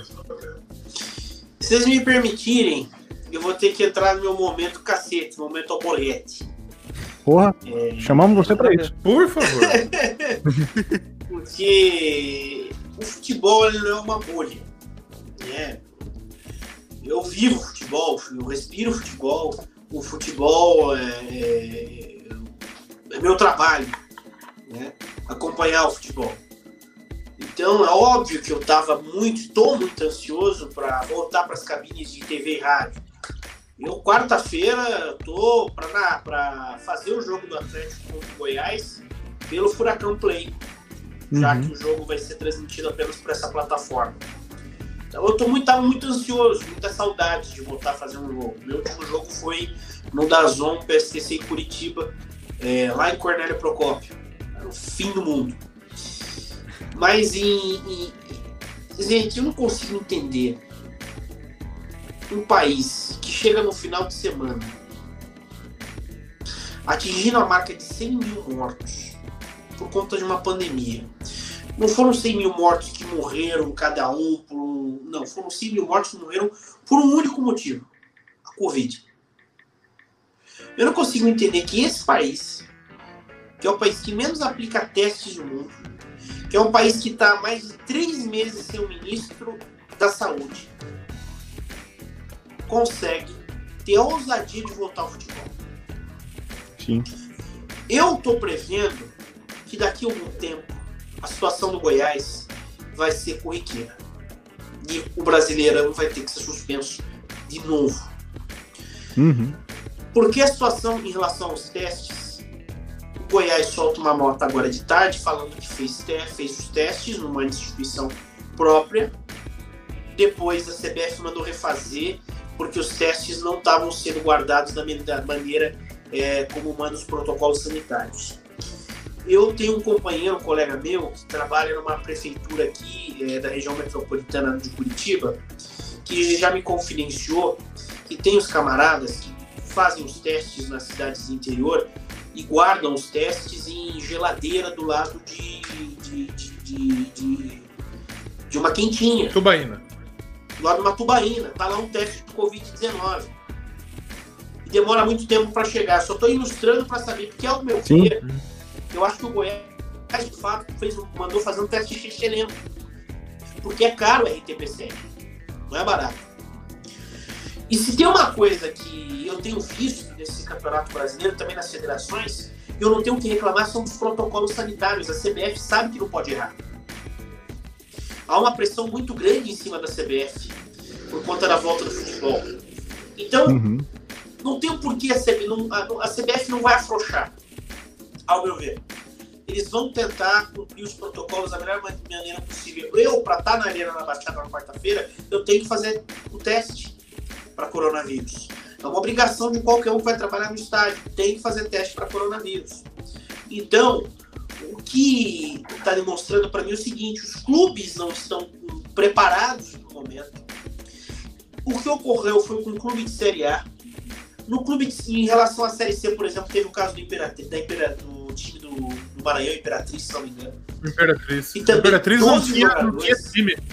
O Imperatriz eu acho que foi 12. O Imperatriz 12 não sobrava ninguém. Uhum. É, 12 eles testaram, jogadores. Eles testaram 19 jogadores e 12 deu positivo. 12 o CSA. O CSA ontem, só que a CBF não adiou o jogo do CSA. Sim. CSA teve 9 também, se eu não me engano. 9 ou 7, se eu não me engano. É um absurdo. Então, assim, isso são clubes que têm condições de fazer testes. Imagina outros que estão na Série C que não tem tanta condição assim. Porque é caro, você tem que fazer uma testagem contínua. Você não faz uma vez um teste só e depois você passa. Você tem que continuar testando.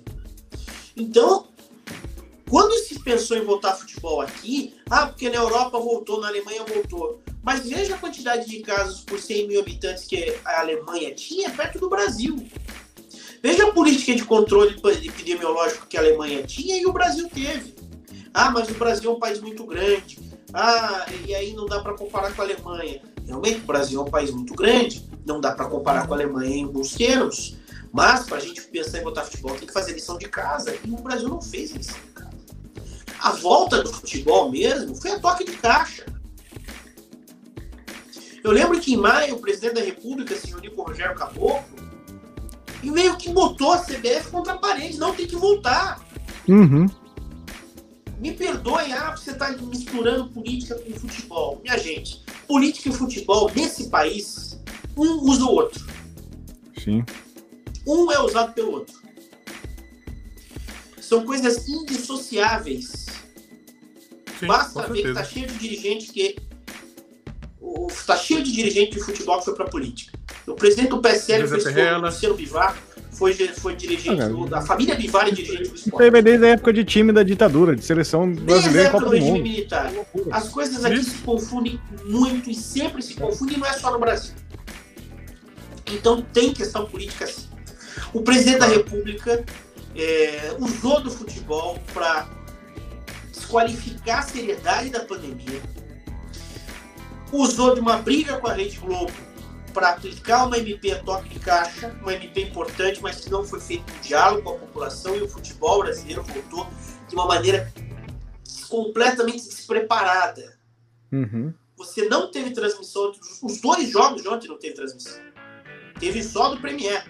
A, a, a, o Grupo. Turner não transmitiu Curitiba e Internacional e não teve transmissão de Atlético Fortaleza. Porque foi uma zona jurídica. Então, é, um, é uma zona, é um completo descontrole em todas as áreas. Se pensar em voltar futebol agora, só vai levar para daqui a algum tempo a suspensão do campeonato.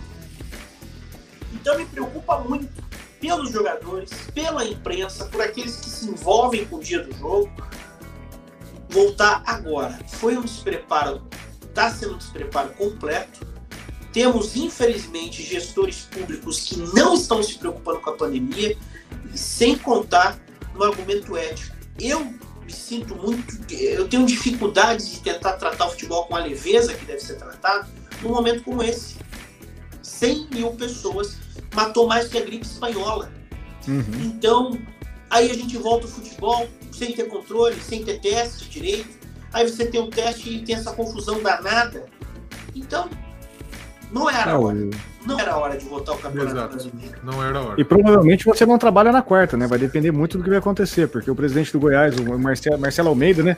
Já disse que Sim. não vai mandar o time para lá, porque falou assim, cara, se eu, ele deu a coletiva falando hoje, se, como que eu vou tirar o time de Goiás, vou viajar até Curitiba, se eu não tenho o resultado do meu, do meu jogador, se tem um positivado ali, cagou todo o elenco, cara. Então eu não vou chegar lá, se eu não, não tiver antes de terça, que é o tempo hábil de viagem, eu não vou chegar na quarta-feira e falar assim, ó, tá todo mundo liberado pra ir na quarta pra ir no jogo à noite. Não dá, é humano, é humano, impossível isso. Aí é no caráter humano mesmo, não dá, é sacrifício.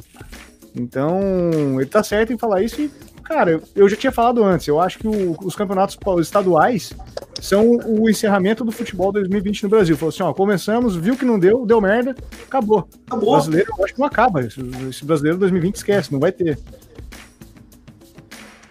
Infelizmente, de verdade. Eu infelizmente, esse pandemia é, é porque triste. todo mundo quer ver a bola rolando porque deu sentimento baixo. Vacina, se a vacina sair e ter efetividade, aí dá para pensar em voltar.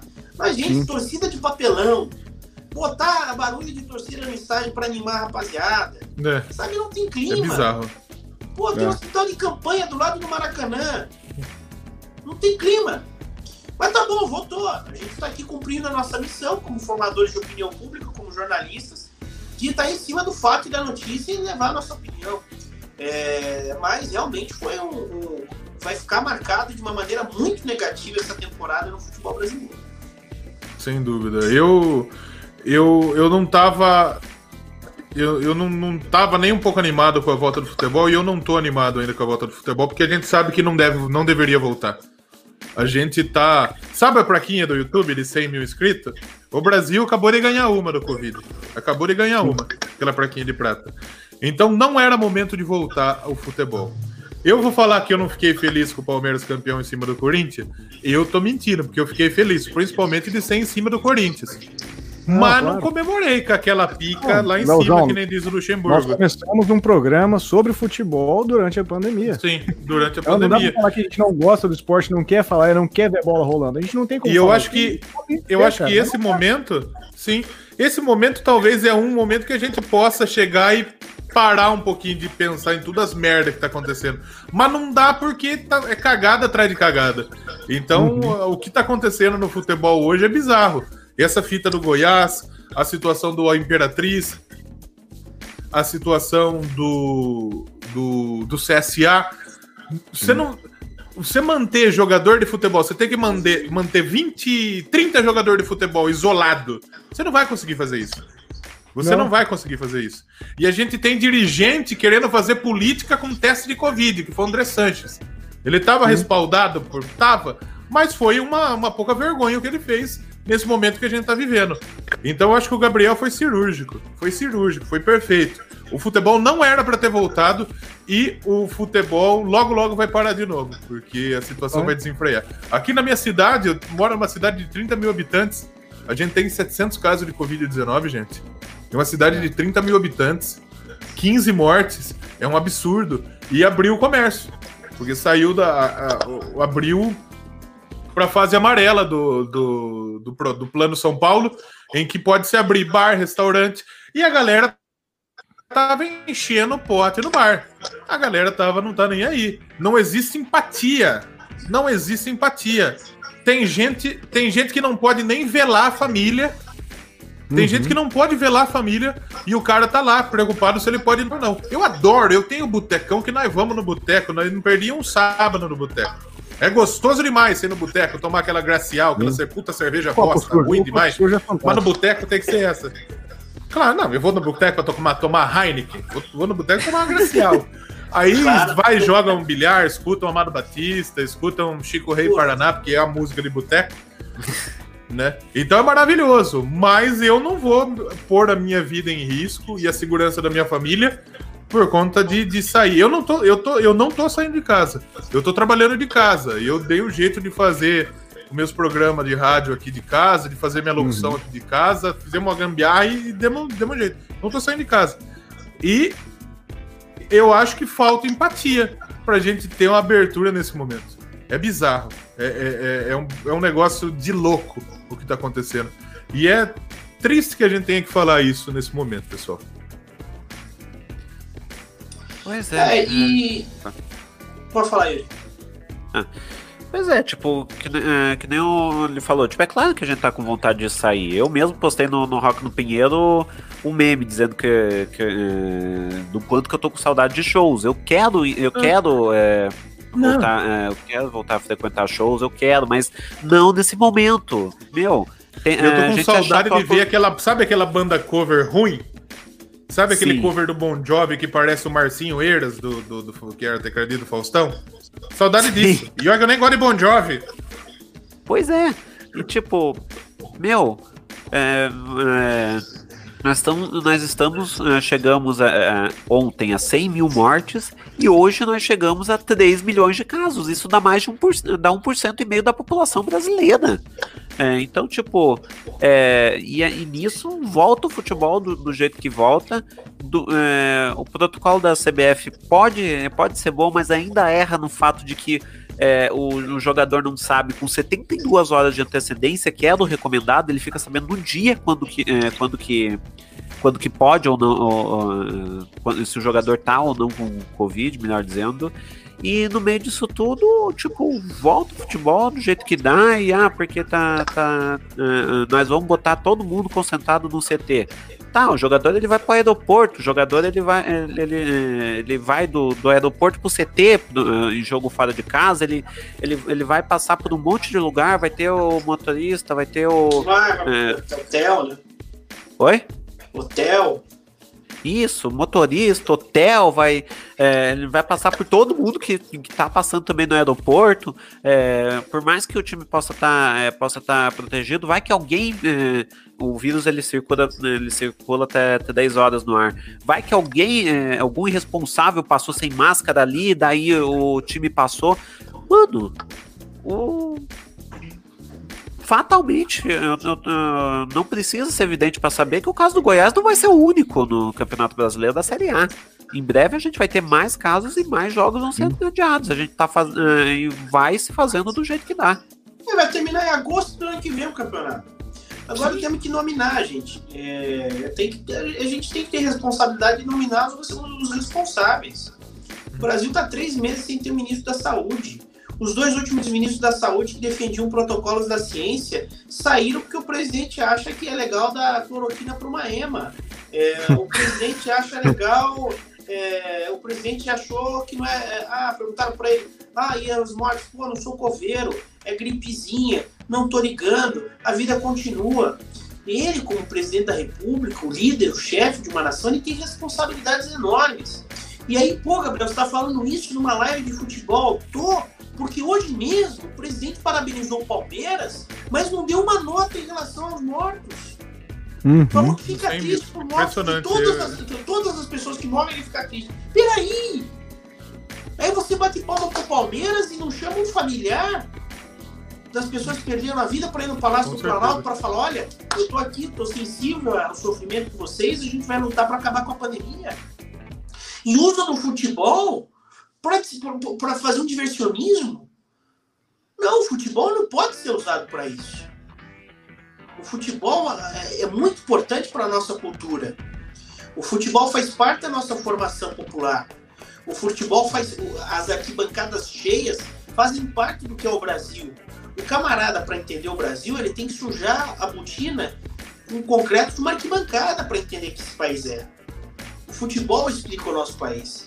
E para mim é muito sujo ter um presidente da República usar o futebol para fugir das suas responsabilidades. Foram 100 mil mortos. E a partir do momento que ele começou a falar que tinha que sair de casa e demitiu dois últimos ministros da saúde para colocar um general, a situação desandou, gente. Então, infelizmente, a crise tem nome no Brasil. E aí o presidente da República teve responsabilidade. Sim, ele não é o único Teve prefeito que mandou abrir comércio. Uhum. Aqui, afinal do campeonato estadual, o presidente da Federação Paranaense de Futebol, na época onde a taxa de leitos de UTI estava em quase 100%, fez de tudo para abrir, pra, fez de tudo para voltar ao campeonato estadual. Então ele não é o único, mas ele deu exemplo.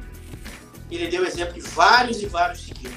E aí o futebol só é uma das dos eixos da vida sofre com toda a, perdão da palavra, canalice que foi feita até agora.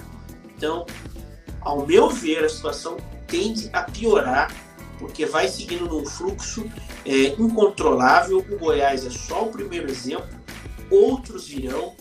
O que o André Sanches fez em relação ao Corinthians é um exemplo do que é a mentalidade do cartola brasileiro agora. Sim. Se for para matar manialha de gato meio-dia para ganhar dinheiro, os caras vão matar. Então eles estão pouco se fudendo com a situação da, da pandemia no país. Eu acho que a gente vai ter esse campeonato brasileiro terminando lá em agosto do ano que vem.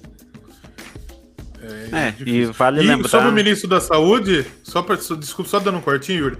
Pra falar ah. do ministro da Saúde, o ministro da Saúde ele não quer seguir a ciência. Mas ele se reúne com os negros que quer meter ozônio no cu da negada. Os caras querem carcar ozônio no cu da negada. É impressionante. É, é, é não dá pra acreditar. O, pre, o, prefeito, o prefeito de Itajaí, ele é médico. E ele tá carcando cloroquina e tá carcando agora ozônio. A gente tem uma amiga que é médica, nossa amiga Kai, ela falou: não tem condição de carcar ozônio no cu, gente. Ela não falou isso, mas eu, tô, eu já. Agora é, é, é difícil. É foda. Por favor, Yuri.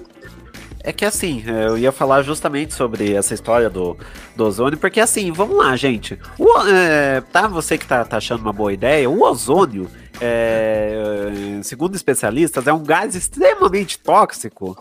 É, se, você, se você ingerir pela boca, que vai pelo pulmão que já filtra. Se você enfia isso no, no seu rabo, a situação é, é maior. Então, pelo amor de Deus, não enche o cu de ozônio. Como que a K falou?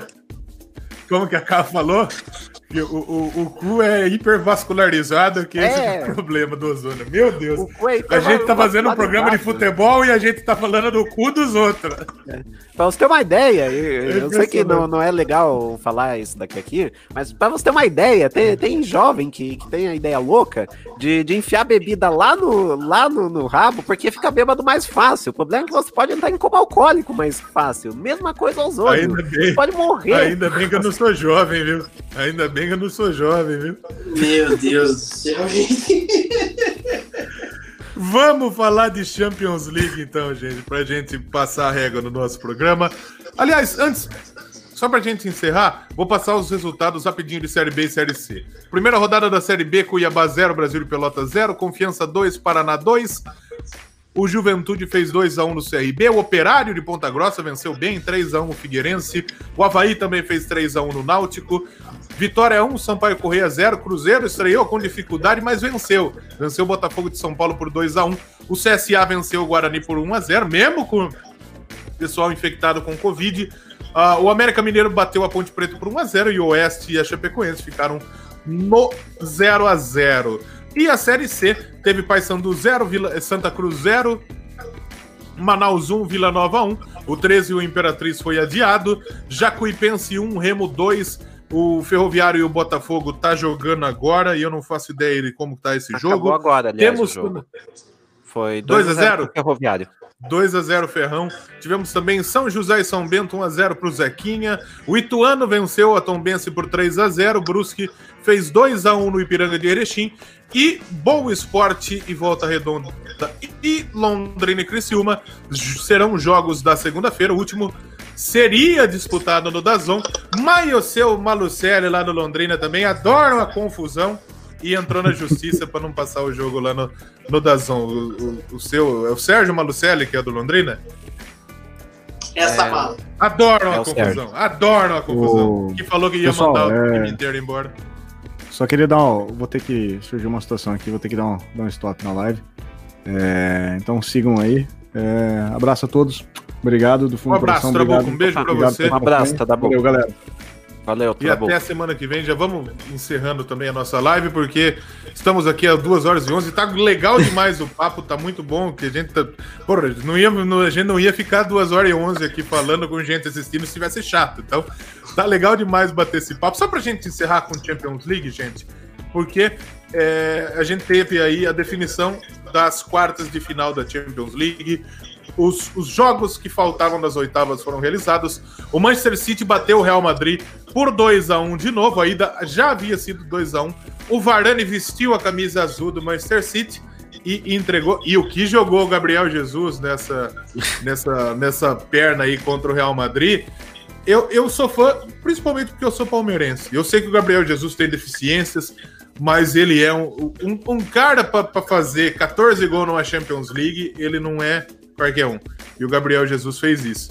E ele foi o grande cara desse confronto contra o Real Madrid. Muito legal, muito legal ver o, o Gabriel jogando em alto nível. E o City pode ganhar o seu título inédito, gente. Pois é. O... Tenho minhas dúvidas se chega, mas eu acho que né? chega forte. Eu acho que chega forte. Eu tô vendo aqui os cruzamentos, é City Lyon, Barcelona e Bayern, Leipzig e Atlético de Madrid, Atalanta e PSG. Olha, o Atalanta e o Atalanta e o Leipzig eu acho que são as duas surpresas, né? É, o Lyon também, que já há um bom tempo que não chegava tão Sim. longe ali na. Franco atirador de total. É, mas eu acho que se for para fazer um palpite, fica entre Barcelona, City e PSG.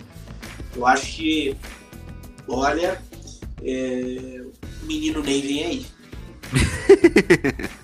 é, rapaz.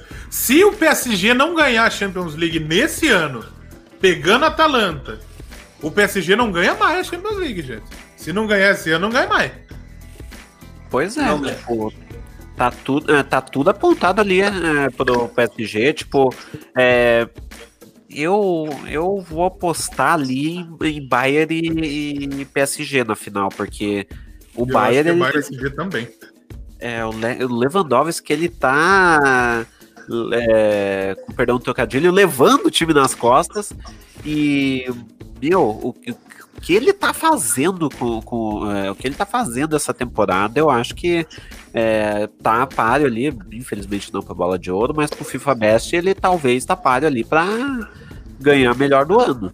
É, o City, o City ele pinta, acho que como terceira força ali, é, considerando que é, a segunda tá entre o vencedor de, de, Bar, de Bayern e, e, Barcelona, né? Tá empatado então com a segunda força. E o Atlético de Madrid ali tá, tá, acho que como uma quarta força ali, talvez surpreenda o formato de um jogo vai gerar tá por preço para zebra. Tipo, dois jogos é mais difícil. Mas eu, eu acho que, que a final tá apontando para Bayern e PSG e a chance de ouro do, do, do PSG finalmente ganhar uma Champions. A chance de ouro do adulto Ney. Só pra gente acabar de pontuar, a Juventus bateu o Lyon por 2 a 1 dois gols do, do Cristiano Ronaldo, mas o Lyon passou, o Maurício Sarri foi demitido e o Pirlo será o novo técnico da Juventus. Ele foi anunciado no Sub-23 da Juventus, ficou nove dias no cargo e subiu. Agora vai treinar o principal da Juventus, da, que, que o senhor Gabriel está com a camisa aí da, da Juventus. O André Pirlo é o novo técnico. Não é muito cedo, o Pirlo não tem muita experiência para treinador, não, hein, gente? Eu acho que é melhor entregar, além da faixa de camisa, é, além da faixa, é a camisa 10, né? Não é 10, né? Mas é Sim. bom entregar pro Cristiano Ronaldo mesmo, para ser técnico, presidente, e levar costas dele. Eu acho que o Piro, não sei, pode, posso queimar minha língua em relação ao Piro, mas acho que tinha, jogador, acho que tinha gente mais qualificada no mercado, né? É que a gente vê é. os, os novos técnicos surgindo, o Lampard, ele foi treinar o Chelsea depois de uma experiência no Derby Cup da Inglaterra e com um bom trabalho. O Não, quem mais? Melhor, o Solskjaer, ele pegou o Manchester e, e, assim, e, melhorou agora. Quem mais? Tem mais exemplo. Acho que tem na... o Gerrard. Ele poderia chegar e começar, por exemplo, num time de. num Liverpool. É que o azar dele é que o Liverpool tem o Klopp. Só isso. Sim. Mas ele foi no Rangers da Escócia e colocou o Rangers de volta num caminho de de, de, de brigar. Então, o Pirlo acho que faltou um negócio desse. Treinar talvez ali um Benevento, um Cagliari, né? Seria interessante é. para você saber. Ele, a Às vezes com o Milan, né? Com o Milan também.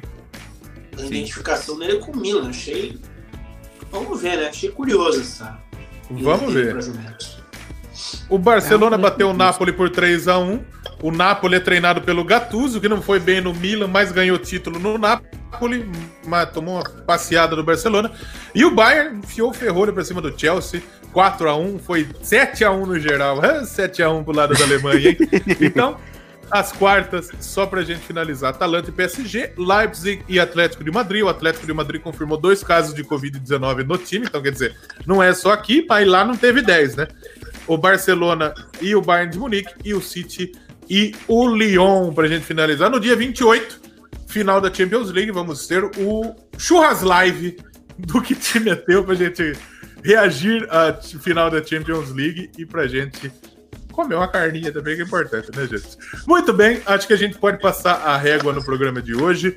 E eu quero agradecer demais o Gabriel, que tirou um tempinho do seu domingo. Estamos faz duas horas e vinte falando de futebol aqui e o Gabriel teve essa paciência de estar aqui com a gente. Eu quero agradecer demais, Gabriel. Obrigado, obrigado pela, por estar aqui conosco. Bom trabalho, bom trabalho aí, tanto é, em todos os, os, os veículos, na, na, Furacão Play agora, que se tiver o jogo com Goiás, um ótimo trabalho. Vamos estar na torcida por você. E é, sempre que quiser, as portas estão abertas para você chegar aqui para a gente trocar uma ideia sobre esporte. Gabriel, obrigado, viu? Eu que agradeço, eu acordo cedo agora, porque eu apresento o Jornal da Manhã na Rádio Cidade. É, hum. 6 e 15 da manhã. Então, meu dia começa já cedinho, cedinho e termina bem tarde. Mas eu que agradeço, a prosa foi muito boa, gosto de prosear. Quando quiserem, pode chamar que eu estou à disposição sempre. É, o Yuri é um parceiro meu já bem das antigas, de época de faculdade. Esse ano eu dei uma entrevista para ele no, no, no Mongecast. Foi muito legal. Ele fez uma, um trabalho de edição espetacular, com uma narração minha. Botou a música do Frank Sinatra no fundo. Foi espetacular. Para mim, uma honra, uma parceria tá aí. Agradeço, prazer ter conhecido vocês agora. É, exceto Yuri, é a primeira vez que a gente tem contato. E estou à disposição para precisar, tamo aí. Muito bem, muito obrigado, muito obrigado mais uma vez. E obrigado ao Yuri. Aliás, obrigado ao Trabuco que precisou sair por, por conta de, um, de, uma situação familiar. Mas um beijo pro Trabuco, um beijo para toda a família. E um abraço pro Yuri, que esteve aqui conosco. O Yuri, que é o dono da Podosfera, do Rock do Pinheiro, do Podcast. que, que podcast você comprou essa semana, Yuri? Boa noite pra Yuri, você, Yuri. Silvio Santos do podcast. Não, Não é ele mesmo. Pra você ter uma ideia, eu participei de um, de um podcast que, que nem o dono do podcast sabia que ia rolar. Eu, a Lady Sif e o Rodolfo que estão aqui no, nos comentários, a gente gravou uma conversa e daí o Pensador Louco ele tem o Exadoff, que é, é assim, é uma conversa que é gravada do nada, é, no, nessas conversas que a gente sempre tem, e daí é, vira pra. É, vira pra é, vira para um episódio. Daí eu, daí o Rodolfo gravou um que eu, a, a Lady Sif e o, é, e o Rodolfo, né? A gente gravou uma conversa imaginando co como que seria o time do além. Tipo, a gente pegou todo mundo que. que é, todo, é, todo mundo que tá morto e a gente montou um elenco com, com os melhores é, desse, desse time que tá jogando lá no céu nesse momento. É, o Além FC. Daí, é, além disso, né, é, todo mundo de cash, é, podcast de entrevistas, o Rock no Pinhedo, tudo que é, sobre é, o, o, o, rock em Curitiba e região metropolitana, perdão, arroba Mungecast, arroba Rock no Pinhedo, e deixo também um agradecimento, né, pro Gabriel Carriconde por ter aceitado, é, muito obrigado também pelo elogio pro, pro episódio do Mongecast. Foi um prazer te receber e é um prazer é, te receber também aqui no, no que te meteu. É, é sempre um prazer conversar contigo. Tem um, um parceiraço aí que o jornalismo deu e é, deixo também, é, junto com, com o Léo, as portas abertas aqui que te meteu. É sempre um prazer conversar contigo, cara. Na próxima eu vou pegar uma cerveja para nós tomar enquanto nós estiver trocando ideia aqui. Muito obrigado é, mais uma vez. Um... Quero um melô francês em homenagem ao PSG. Porra. Aí, é isso aí. Muito bem. Eu quero agradecer o Trabuco, falar para você que não conhece, passar lá no Trabuco Show também, que é o podcast do nosso amigo Trabuco dos insólitos, né? E passar também lá no I Wanna Rock, meu, meu programa de rádio, que, que também é um podcast. Essa semana tem um episódio maravilhoso que vai sair amanhã.